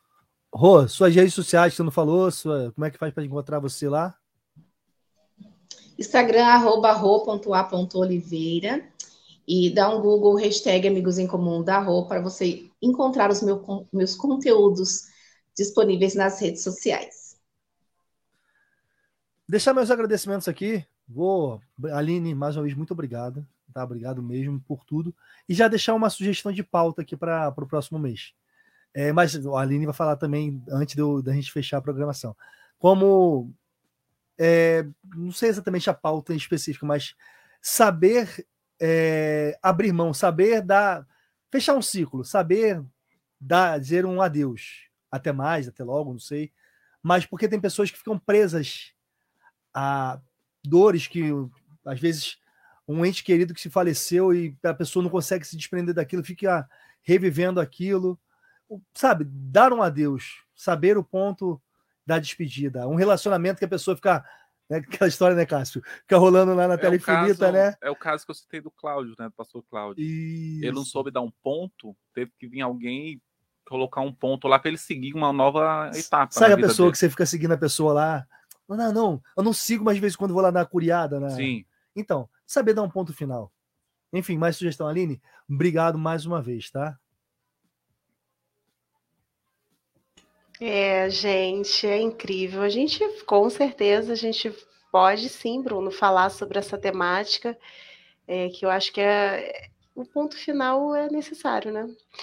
Bom, isso é assunto para o próximo mês, então falando sobre vocês, que a gente trabalha juntos, né? Todo mês eu estou aqui com vocês, pelo menos aí duas horinhas a gente está trabalhando juntos, né? Eu admiro essa postura do Bruno alegre, essa postura que o Bruno né? Ele transmite essa alegria, essa leveza no ambiente de trabalho. Como eu posso também trazer essa leveza no meu ambiente de trabalho? Admiro essa postura engraçada do Caça, esse jeito engraçado dele sendo sério. Nossa, como ele tem essa postura tão linda assim nas câmeras e ele fala com tem uma criatividade incrível e eu preciso também aprender com o Cássio essa postura dele, sabe? Essa criatividade, como ele solta assim com leveza tudo isso. E a Rô, essa mulher incrível que está aqui, né, que né, tem as suas coisas para fazer e está aqui e sedenta pelo aprendizado, sempre está contribuindo, sempre está enxergando melhor na vida das pessoas. Então, é enxergar cada ser humano né, da sua melhor versão porque eu sei que eu tenho meus, as minhas dificuldades, as minhas limitações, e cada um de nós temos as nossas limitações. Só que isso não pode ser maior do que as nossas qualidades. Então, conviver no ambiente de trabalho de forma que eu seja um agente de mudança, ele pode ser um ponto de partida, de início, para que você tenha uma vida com muito mais qualidade de vida e, e, você ser muito mais feliz. Então veja o melhor no outro, observe o que o outro tem de melhor, que eu tenho certeza que você vai aprender muito mais com o outro do que você imagina, tá bom? Bom, minhas redes sociais é arroba é psi.alinecurte, me segue lá, pode me chamar no direct, fala que me ouviu na rádio, vou ficar muito feliz em estar falando com você, tá bom? Aline, aproveitando, falando ainda das suas redes sociais, seus trabalhos, você está recentemente com um trabalho que, por enquanto, está localizado numa região do Rio, mas se Deus quiser, vai expandir, né? Só expandir, só expandir, expandir, enfim. Fala só um pouquinho sobre esse trabalho, por favor. Sim, eu, eu na verdade, eu criei um projeto para é, atendimento presencial inicialmente, né, para demandas aí de grupo terapêutico, né, pessoas que às vezes não têm condições de fazer um pagamento integral de psicoterapia, eu vou fazer o atendimento desse grupo, é esse acolhimento, né? Para a gente poder ajudar a organizar os pensamentos, ajudar a organizar esses sentimentos, trazer a acolhida para essas pessoas, é, num valor super social e que tá no, dá no bolso de todo mundo, sabe, Bruno? É justamente para ajudar. E eu recebi, gente, uma quantidade de pessoas assim é, compartilhando isso aqui no Rio. Foram pessoas assim foram muitos compartilhamentos e eu não coloquei nas mídias sociais tá expostas ao público. Isso tudo foi é, no pelo WhatsApp que o pessoal um vai compartilhando com o outro. Eu ainda não coloquei nas minhas mídias abertas mas assim, tem já tem uma pessoa que me pediu para fazer isso em outro bairro do Rio de Janeiro. Legal, então, está é, tá mobilizando bastante gente. É, existem profissionais assim que já reconheceram o projeto como de alta qualidade. Ainda não está em prática, né? Eu digo assim, o, o grupo terapêutico ainda não aconteceu, mas vai já começar a semana que vem. Essa semana é a última semana de inscrição que eu estou aceitando, né? Até porque eu preciso conhecer as pessoas antes de entrarem para o grupo. Então, realmente, eu estou com uma expectativa assim muito carinhosa e muito feliz de poder, colocar em prática, né, no grupo, né, a terapia. Nesse momento, está para qual bairro? Bento Ribeiro, aqui no Rio de Janeiro. É Sim. É Bento Ribeiro, Vila Valqueire, é Marechal Hermes, é tudo muito próximo. Então, Sim. as pessoas dessas, desses bairros, né, de, de, regiões próximas, com certeza vão se beneficiar aí desse grupo terapêutico. Serão cinco sessões de atendimento. Que maneiro. Mais uma vez, parabéns, Aline. Obrigado, Cássio. Obrigado, Rô. E agradecer a Deus, primeiramente, né? Que abençoe a semana de vocês, as nossas semanas. E agradecer ao ouvinte, ao telespectador que esteve aí do outro lado da sintonia, participando da nossa programação, né, Cassião? Agradecer ao Nilson, Nilson, Nilson França, a Elaine, a Nilson França, a Elaine França, ao Nilson Alves, ao Beto Galdino, grande Betão, que faz curso com a gente lá no Senac, e a dona Esther Cavalcante, que por acaso é de Jacarepaguá, não sei se ainda está em Jacarepaguá. Beijo, dona Esther. Morava lá na freguesia, mãe do meu irmãozão, Igor. Beijão para vocês, Deus abençoe suas vidas. E você que esteve aí ouvindo a gente e partilhou de alguma forma com conhecimento, concordou, discordou.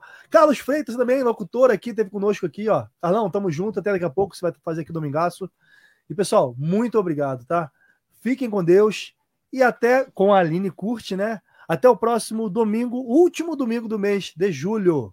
Tá bom? Para você iniciar o mês de agosto de forma maravilhosa. Então, obrigado, Aline. Obrigada, gente. Um grande beijo. Obrigado, Rô, mais uma vez. Beijo. Boa semana para nós. Amém. Cação, tamo junto. Bora para cima. E até. Pessoal, beijo. Fiquem com Deus e segurem com música nesse momento. Valeu? Bora!